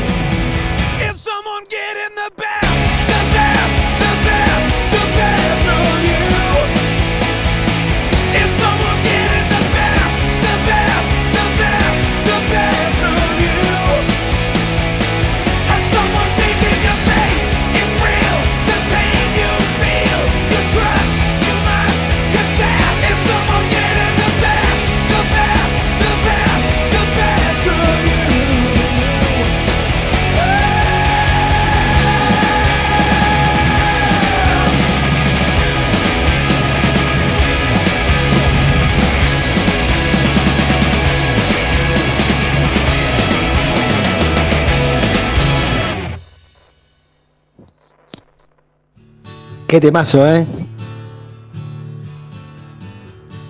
Así es. Bueno, y hoy que tenemos la ausencia sin justificativo y que le vamos a poner media falta a nuestra amiga Paola que nos, no ha podido venir. ¿A vos te trajo el certificado? A mí no. No me trajo ningún certificado, ni siquiera me, me preavisó nada, así que yo ya le pongo un, un signito. Este día se lo descontamos, olvídate. Che, eh, ¿qué, qué dicotomía, ¿no? Aquel que, que es contratado para controlar estas cosas y no contemplar, ¿no? Las vicisitudes que te llevan a no cumplir tu jornada laboral y decir, no, oh, no, no vino, señor, disculpe, yo le pongo ausente. Si no, no me ponga, por favor. Me arruinas el presentismo. No, pero Y me, me sacás el presentismo, macho. Me quedo sin presentismo, después ¿qué hago? Y yo te lo pongo igual. ¿Viste? Esa, esa gente que, qué sé yo, por ahí le gusta denotar el poder, tener como ese, Y sí, esa, pero- no, no, pero generalmente vos sabés que el que trabaja en recursos humanos suele ser culposo, ¿eh? Porque, lo, digamos, en el de, de hecho yo eh, alguna vez intenté estudiar algo relacionado con recursos humanos cuando era abogado y leí así como es, tiene gran parte de psicología porque supuestamente el que se encarga de eso tiene que tratar así de forma, tiene que tratar de una forma no hostil, Robles, pero disculpe, Robles, eh, le quería comunicar que, bueno, vamos a prescindir de, de su servicio. Sé que eso, usted fue una parte importante de este, de este grupo. exactamente. Eh, es, como que, es como que te digan, no sos vos, soy yo, pero Claro. bueno. eh, en este momento usted sabe que el crecimiento mundial, pero es bueno, es bueno porque nosotros nos estamos impandiendo, no expandiendo, impandiendo. Y, y queremos también hacer que usted pueda crecer por sus propios medios, ¿no? Entonces, Pensá que esto es una posibilidad. Siempre te dicen, no, esto es una buena posibilidad. ¿Entendés?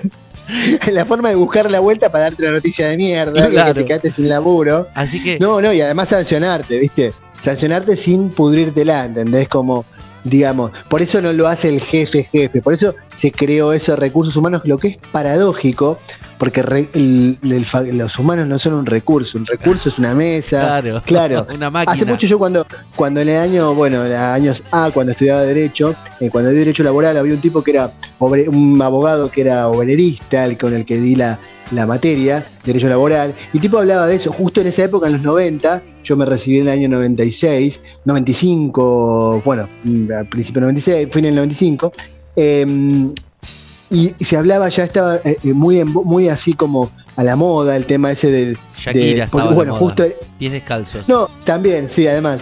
No, eh, que se había puesto como esa cosa, viste, bueno, la reducción de personal. Claro. Mucho. eh, y ahí a partir de ahí se crearon eso, eso lo que llamó los departamentos de recursos humanos, la carrera de recursos humanos como tal. Y una, una carrera súper ingrata. eh, y se labura un montón, además, es una mierda. La una es forma mierda. elegante de decir gente que despide gente. Exactamente, una, una forma elegante de ser el perro del amo y estar ahí como. perro del amo, bueno, me también gustó. alguien, Me gustó alguien lo tiene que hacer, ¿no? para un programa de radio, pero a las 12 de la noche. El perro del amo. Bueno, el perro del amo es el, el- el- el obrero de derecha. El obrero que vota a la derecha es el perro del amo. Eso es una frase marx- del marxismo y, y del trotskismo, del perro del amo, que es el trabajador que logra ser convencido. El trabajador, que en general el trabajador es conservador, ¿viste? No es muy revolucionario. Bueno, Entonces, mm, Acá en- logra ser. acá en esta mesa no hablamos ni de política, ni de religión, ni de los quilombos sexuales de Guido Zuller y su amorío. Así que por Ahí está, favor. tenés, tenés razón, eh, tenés razón. solamente- Bueno, vol- volvamos, volvamos entonces. Dale. Ah, no a los recursos humanos, sino volvamos a que a Pau no vino. Pau no vino. Y bueno, entonces yo no le pasé aprovecho, digamos. falta, no seas garga. no, no, está no. bien, está bien. Vam- vam- Vamos a dejárselo, vamos a justificárselo porque seguramente deberá tener un buen justificativo para no haber venido. Y bueno, nada, eso, pobre. Le mandamos Habrá- un, un abrazo grande. Sí, sí, te le mandamos un abrazo y la esperamos la semana que viene. Eso sí, la semana que viene que nos falte porque ahí sí ya se empieza a complicar la cosa. No, eh, lo que te. Hace, hace un rato, hoy a la tarde, estaba, estaba buceando por, por, esas, por esos canales de, de, mm, de películas, ¿viste? Esos, esos Pelispedia, Pelis Plus. X Y me encontré. Eh, no, sí, también. Es, bueno, hace mucho que no voy por ahí ya, tampoco. No digo que hace mucho, digo hace un tiempo. Eh, no, no. Me, me- me encontré en Pelis Plus, entre los estrenos, me encontré con la película, una película que se llama Nobody o Nadie, que es en castellano, que es una película de Bob eh, que trabaja, que la protagoniza eh, Bob Oden, Od- así se llama, Odenkirk, Otenkirk. que es el, ac- Exactamente, que es el actor. de- yo no sabía que había trabajado también en Breaking Bad. Yo no vi Breaking Bad, lo confieso, y no me avergüenzo Claro, claro. de decirlo. Ahora entiendo todo. No, no, no. Ahora no vi Breaking todo. Bad, ni tampoco vi Lost, ni, ni, ni quisiera verlo en mi vida, digamos. Así que no- seguiré con esa. Eh, ¿Cómo? Que no está en Lost, está en Better No, Call no, pero te Saul. digo- Ah, Te digo que no, no vi ni Breaking Bad, no vi Lost, vi un poco de Prison Break y cuando empezó a delirar así, de la forma que deliró, dije, ah, tampoco es esto.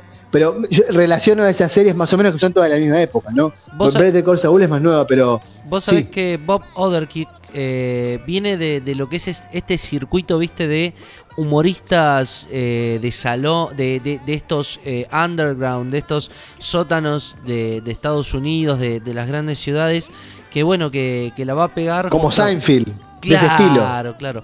Y la va a pegar justamente. Como lo que sería el stand-up, esa cosa horrorosa que hacen ahora que, que satura y cansa. Es que no hay, no, no, no, no hay algo que te... A, a ver, el humor es algo totalmente eh, distinto. Yo creo que, que el humor que, que- que puede tener un, un yankee no lo, no lo va a entender o no, o no lo va a tener un porteño y no, no lo podés mixturar, porque no es lo mismo. No, no. Incluso políticamente, eh, lo, lo políticamente, ¿cómo se llama? Eh, aceptable o no aceptable, correcto o incorrecto, ¿no? No está dentro de los cánones todavía para aceptar ese humor. Seinfeld es muy... Pues es que a mí, me- a mí, a mí me pasaba, perdón, disculpa que Sí. te interrumpa, a mí me pasaba con, cuando mm, en Sony hace muchos años había descubierto una cosa que se llamaba, bueno, Saturday Night Live, que lo había visto que al principio mm, con Jimmy Fallon, ¿no? Es el. No le entendía mucho hasta que después me empecé a encontrar con cosas que me, me empezaron a gustar un poco más y además, bueno, el show estaba bueno, siempre te aparecía una banda, digamos, las cosas que hace él. No sé si viste alguna vez Saturday No, Night no, Live. sí vi remansos cuando veía al gran John Belushi, eh, pero no, no, no. Hay, hay- hay cosas súper interesantes, por ejemplo, cuando, pero con Jimmy Fallon, digamos, de ahora, digamos, más nuevo, cosas que cuando Jimmy Fallon canta, que hace versiones de canciones, eso está bueno.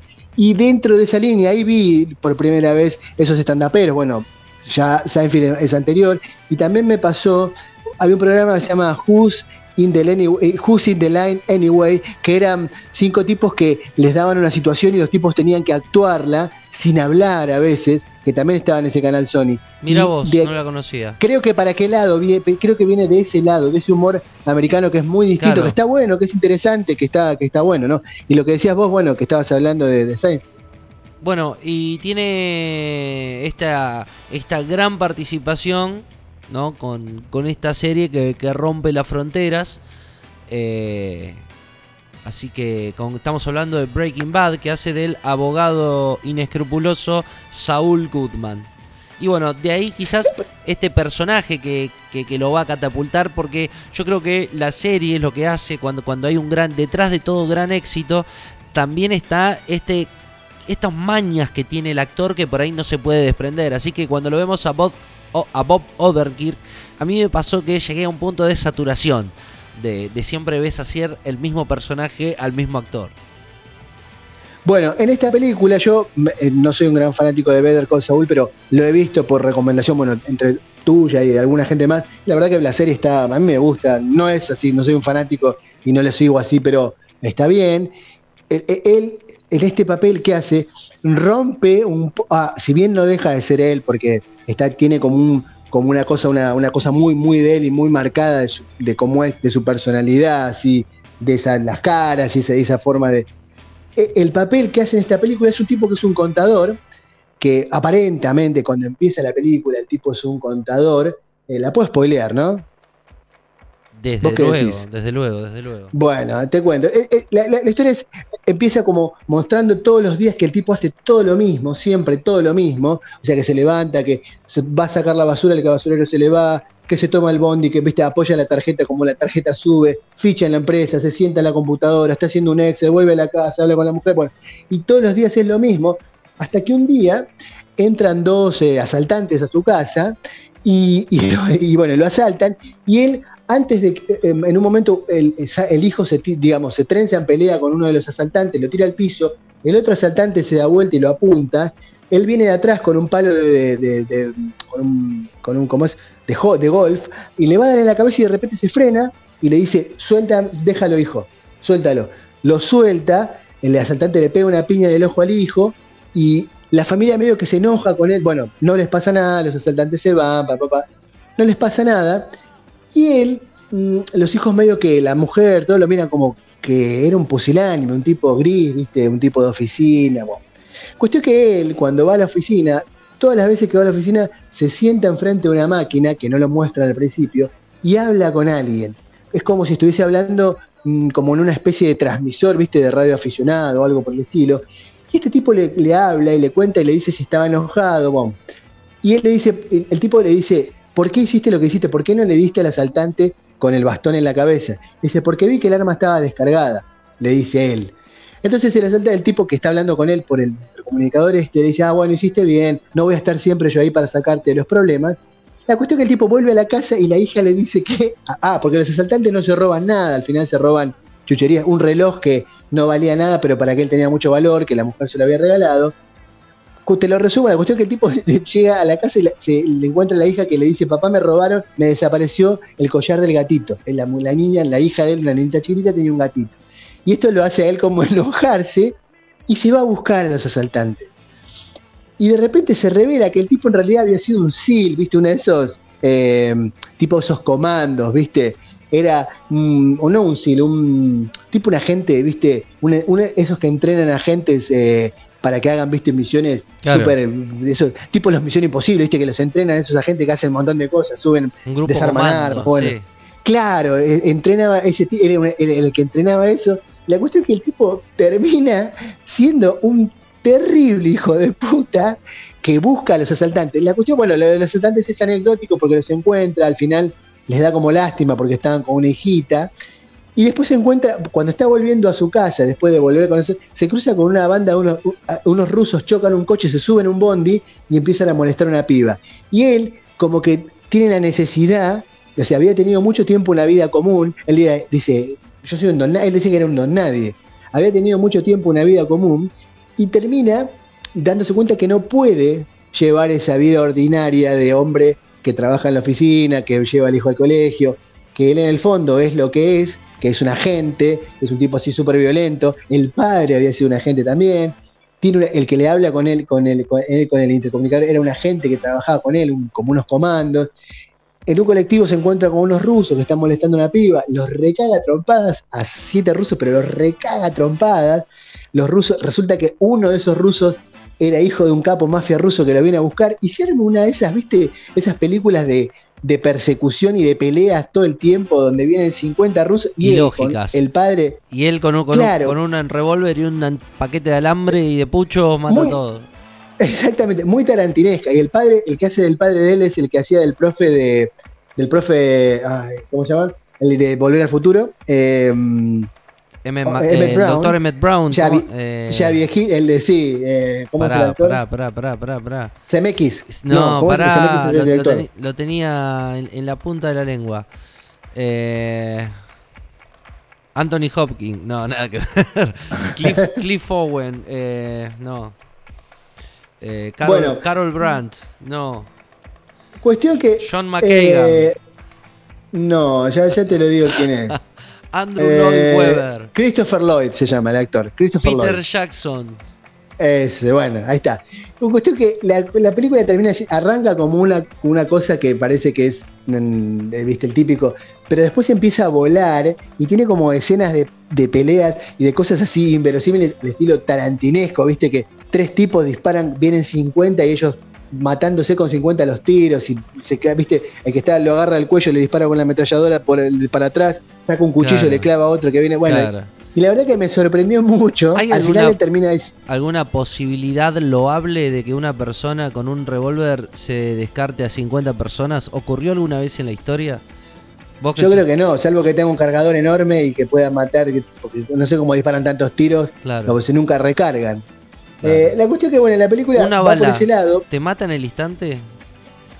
depende de donde sea, supongo que en el marote sí. En un tiroteo así te da, porque viste que en los Y- tiroteos siempre son muy largos y tendrá que ser todo sencillo, tac, tac, tac, tac.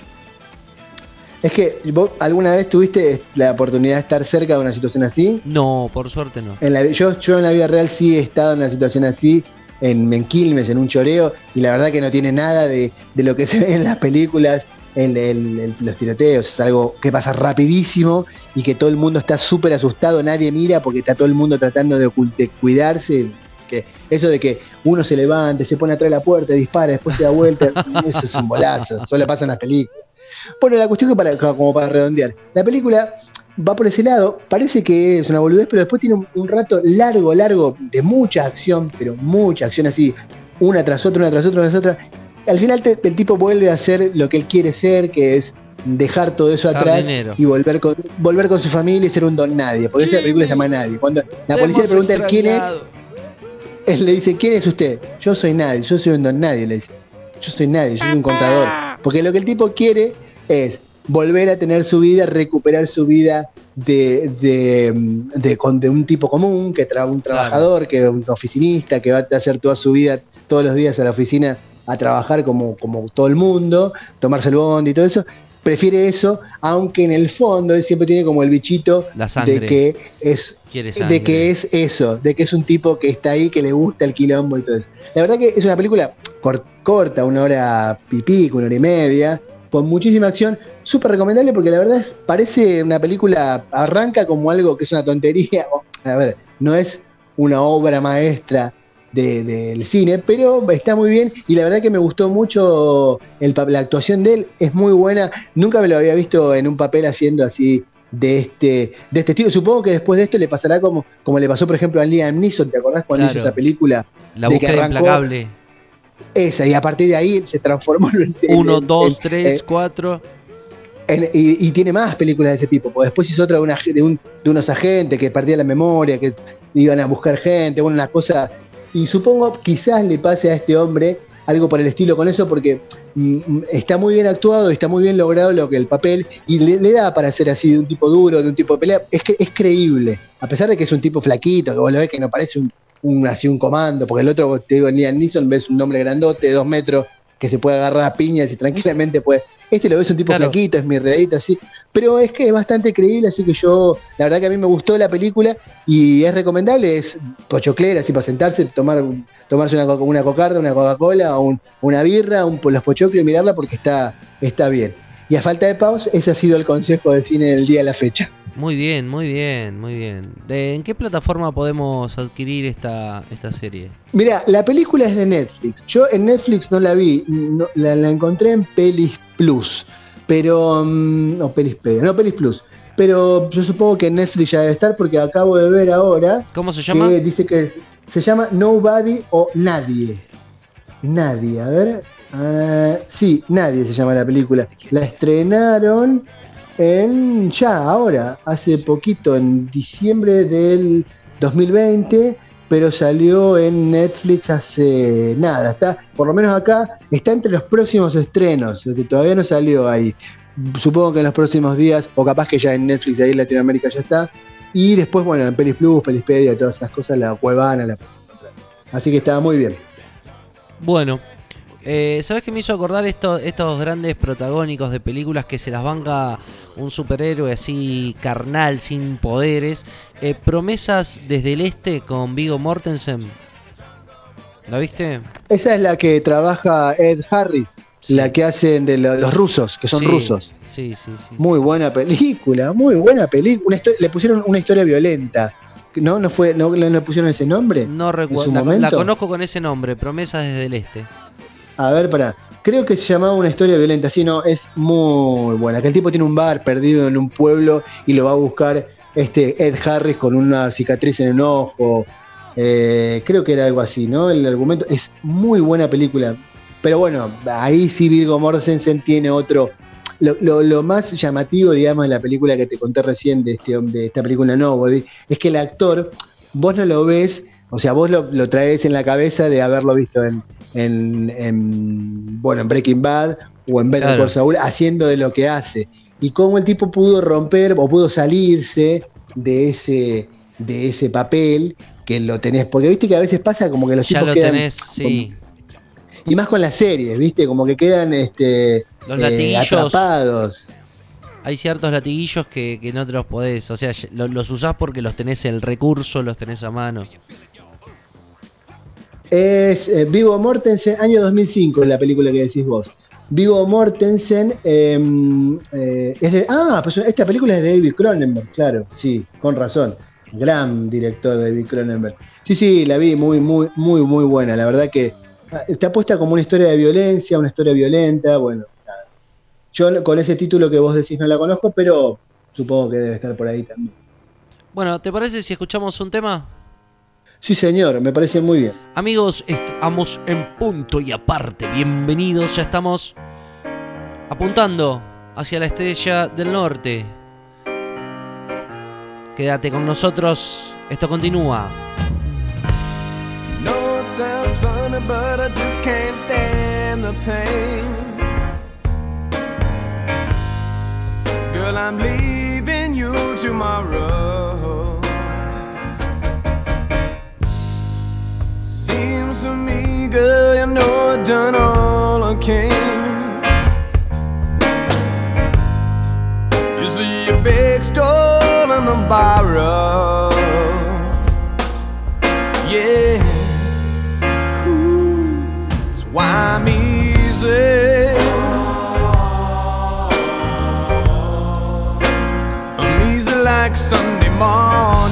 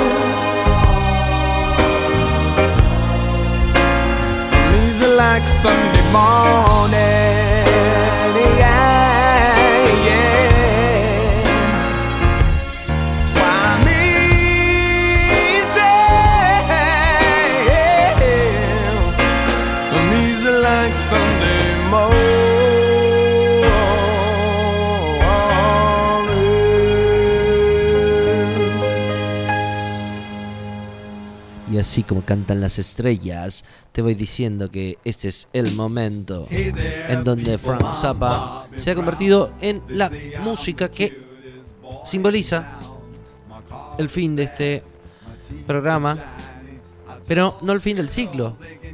Perdón, no sé si la semana pasada hablamos de la. De que tenemos que hacer Phil Spector, que nunca lo hicimos. Además, no, que de- del fallecimiento de. De Mauro Viale. Baterista. No, sí, de- eh, Rodolfo García, ¿no?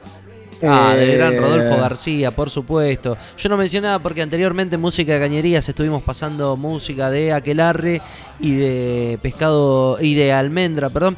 Eh, pero sí, queremos eh, en memoria de eh, Rodolfo García, el gallego, eh, mítico baterista, excelso eh, músico, no solo eh, baterista, sino también bandoneonista. Bien lo podemos ver en el Unplugged de Spinetta haciendo una canción de Almendra con el bandoneón, o también prestando colaboraciones con Pedro y Pablo, Víctor Heredia, Lito Nevia, siempre en marcha y siempre a la par de, de lo que es la música que, actual, ¿no? Sabes que la última vez que lo vi en vivo fue con un proyecto que compartía con Lito Pumer que se llamaba Jaguar. eh, que lo vi eh, acá en, en mis pagos, en un evento que se hace que tocan muchas bandas, y la verdad que era algo impecable y muy agradable ver a estos monstruos eh, detrás de escena haciendo rock, ¿no? Así que bueno, en la memoria de, de Rodolfo eh, está dedicado este programa.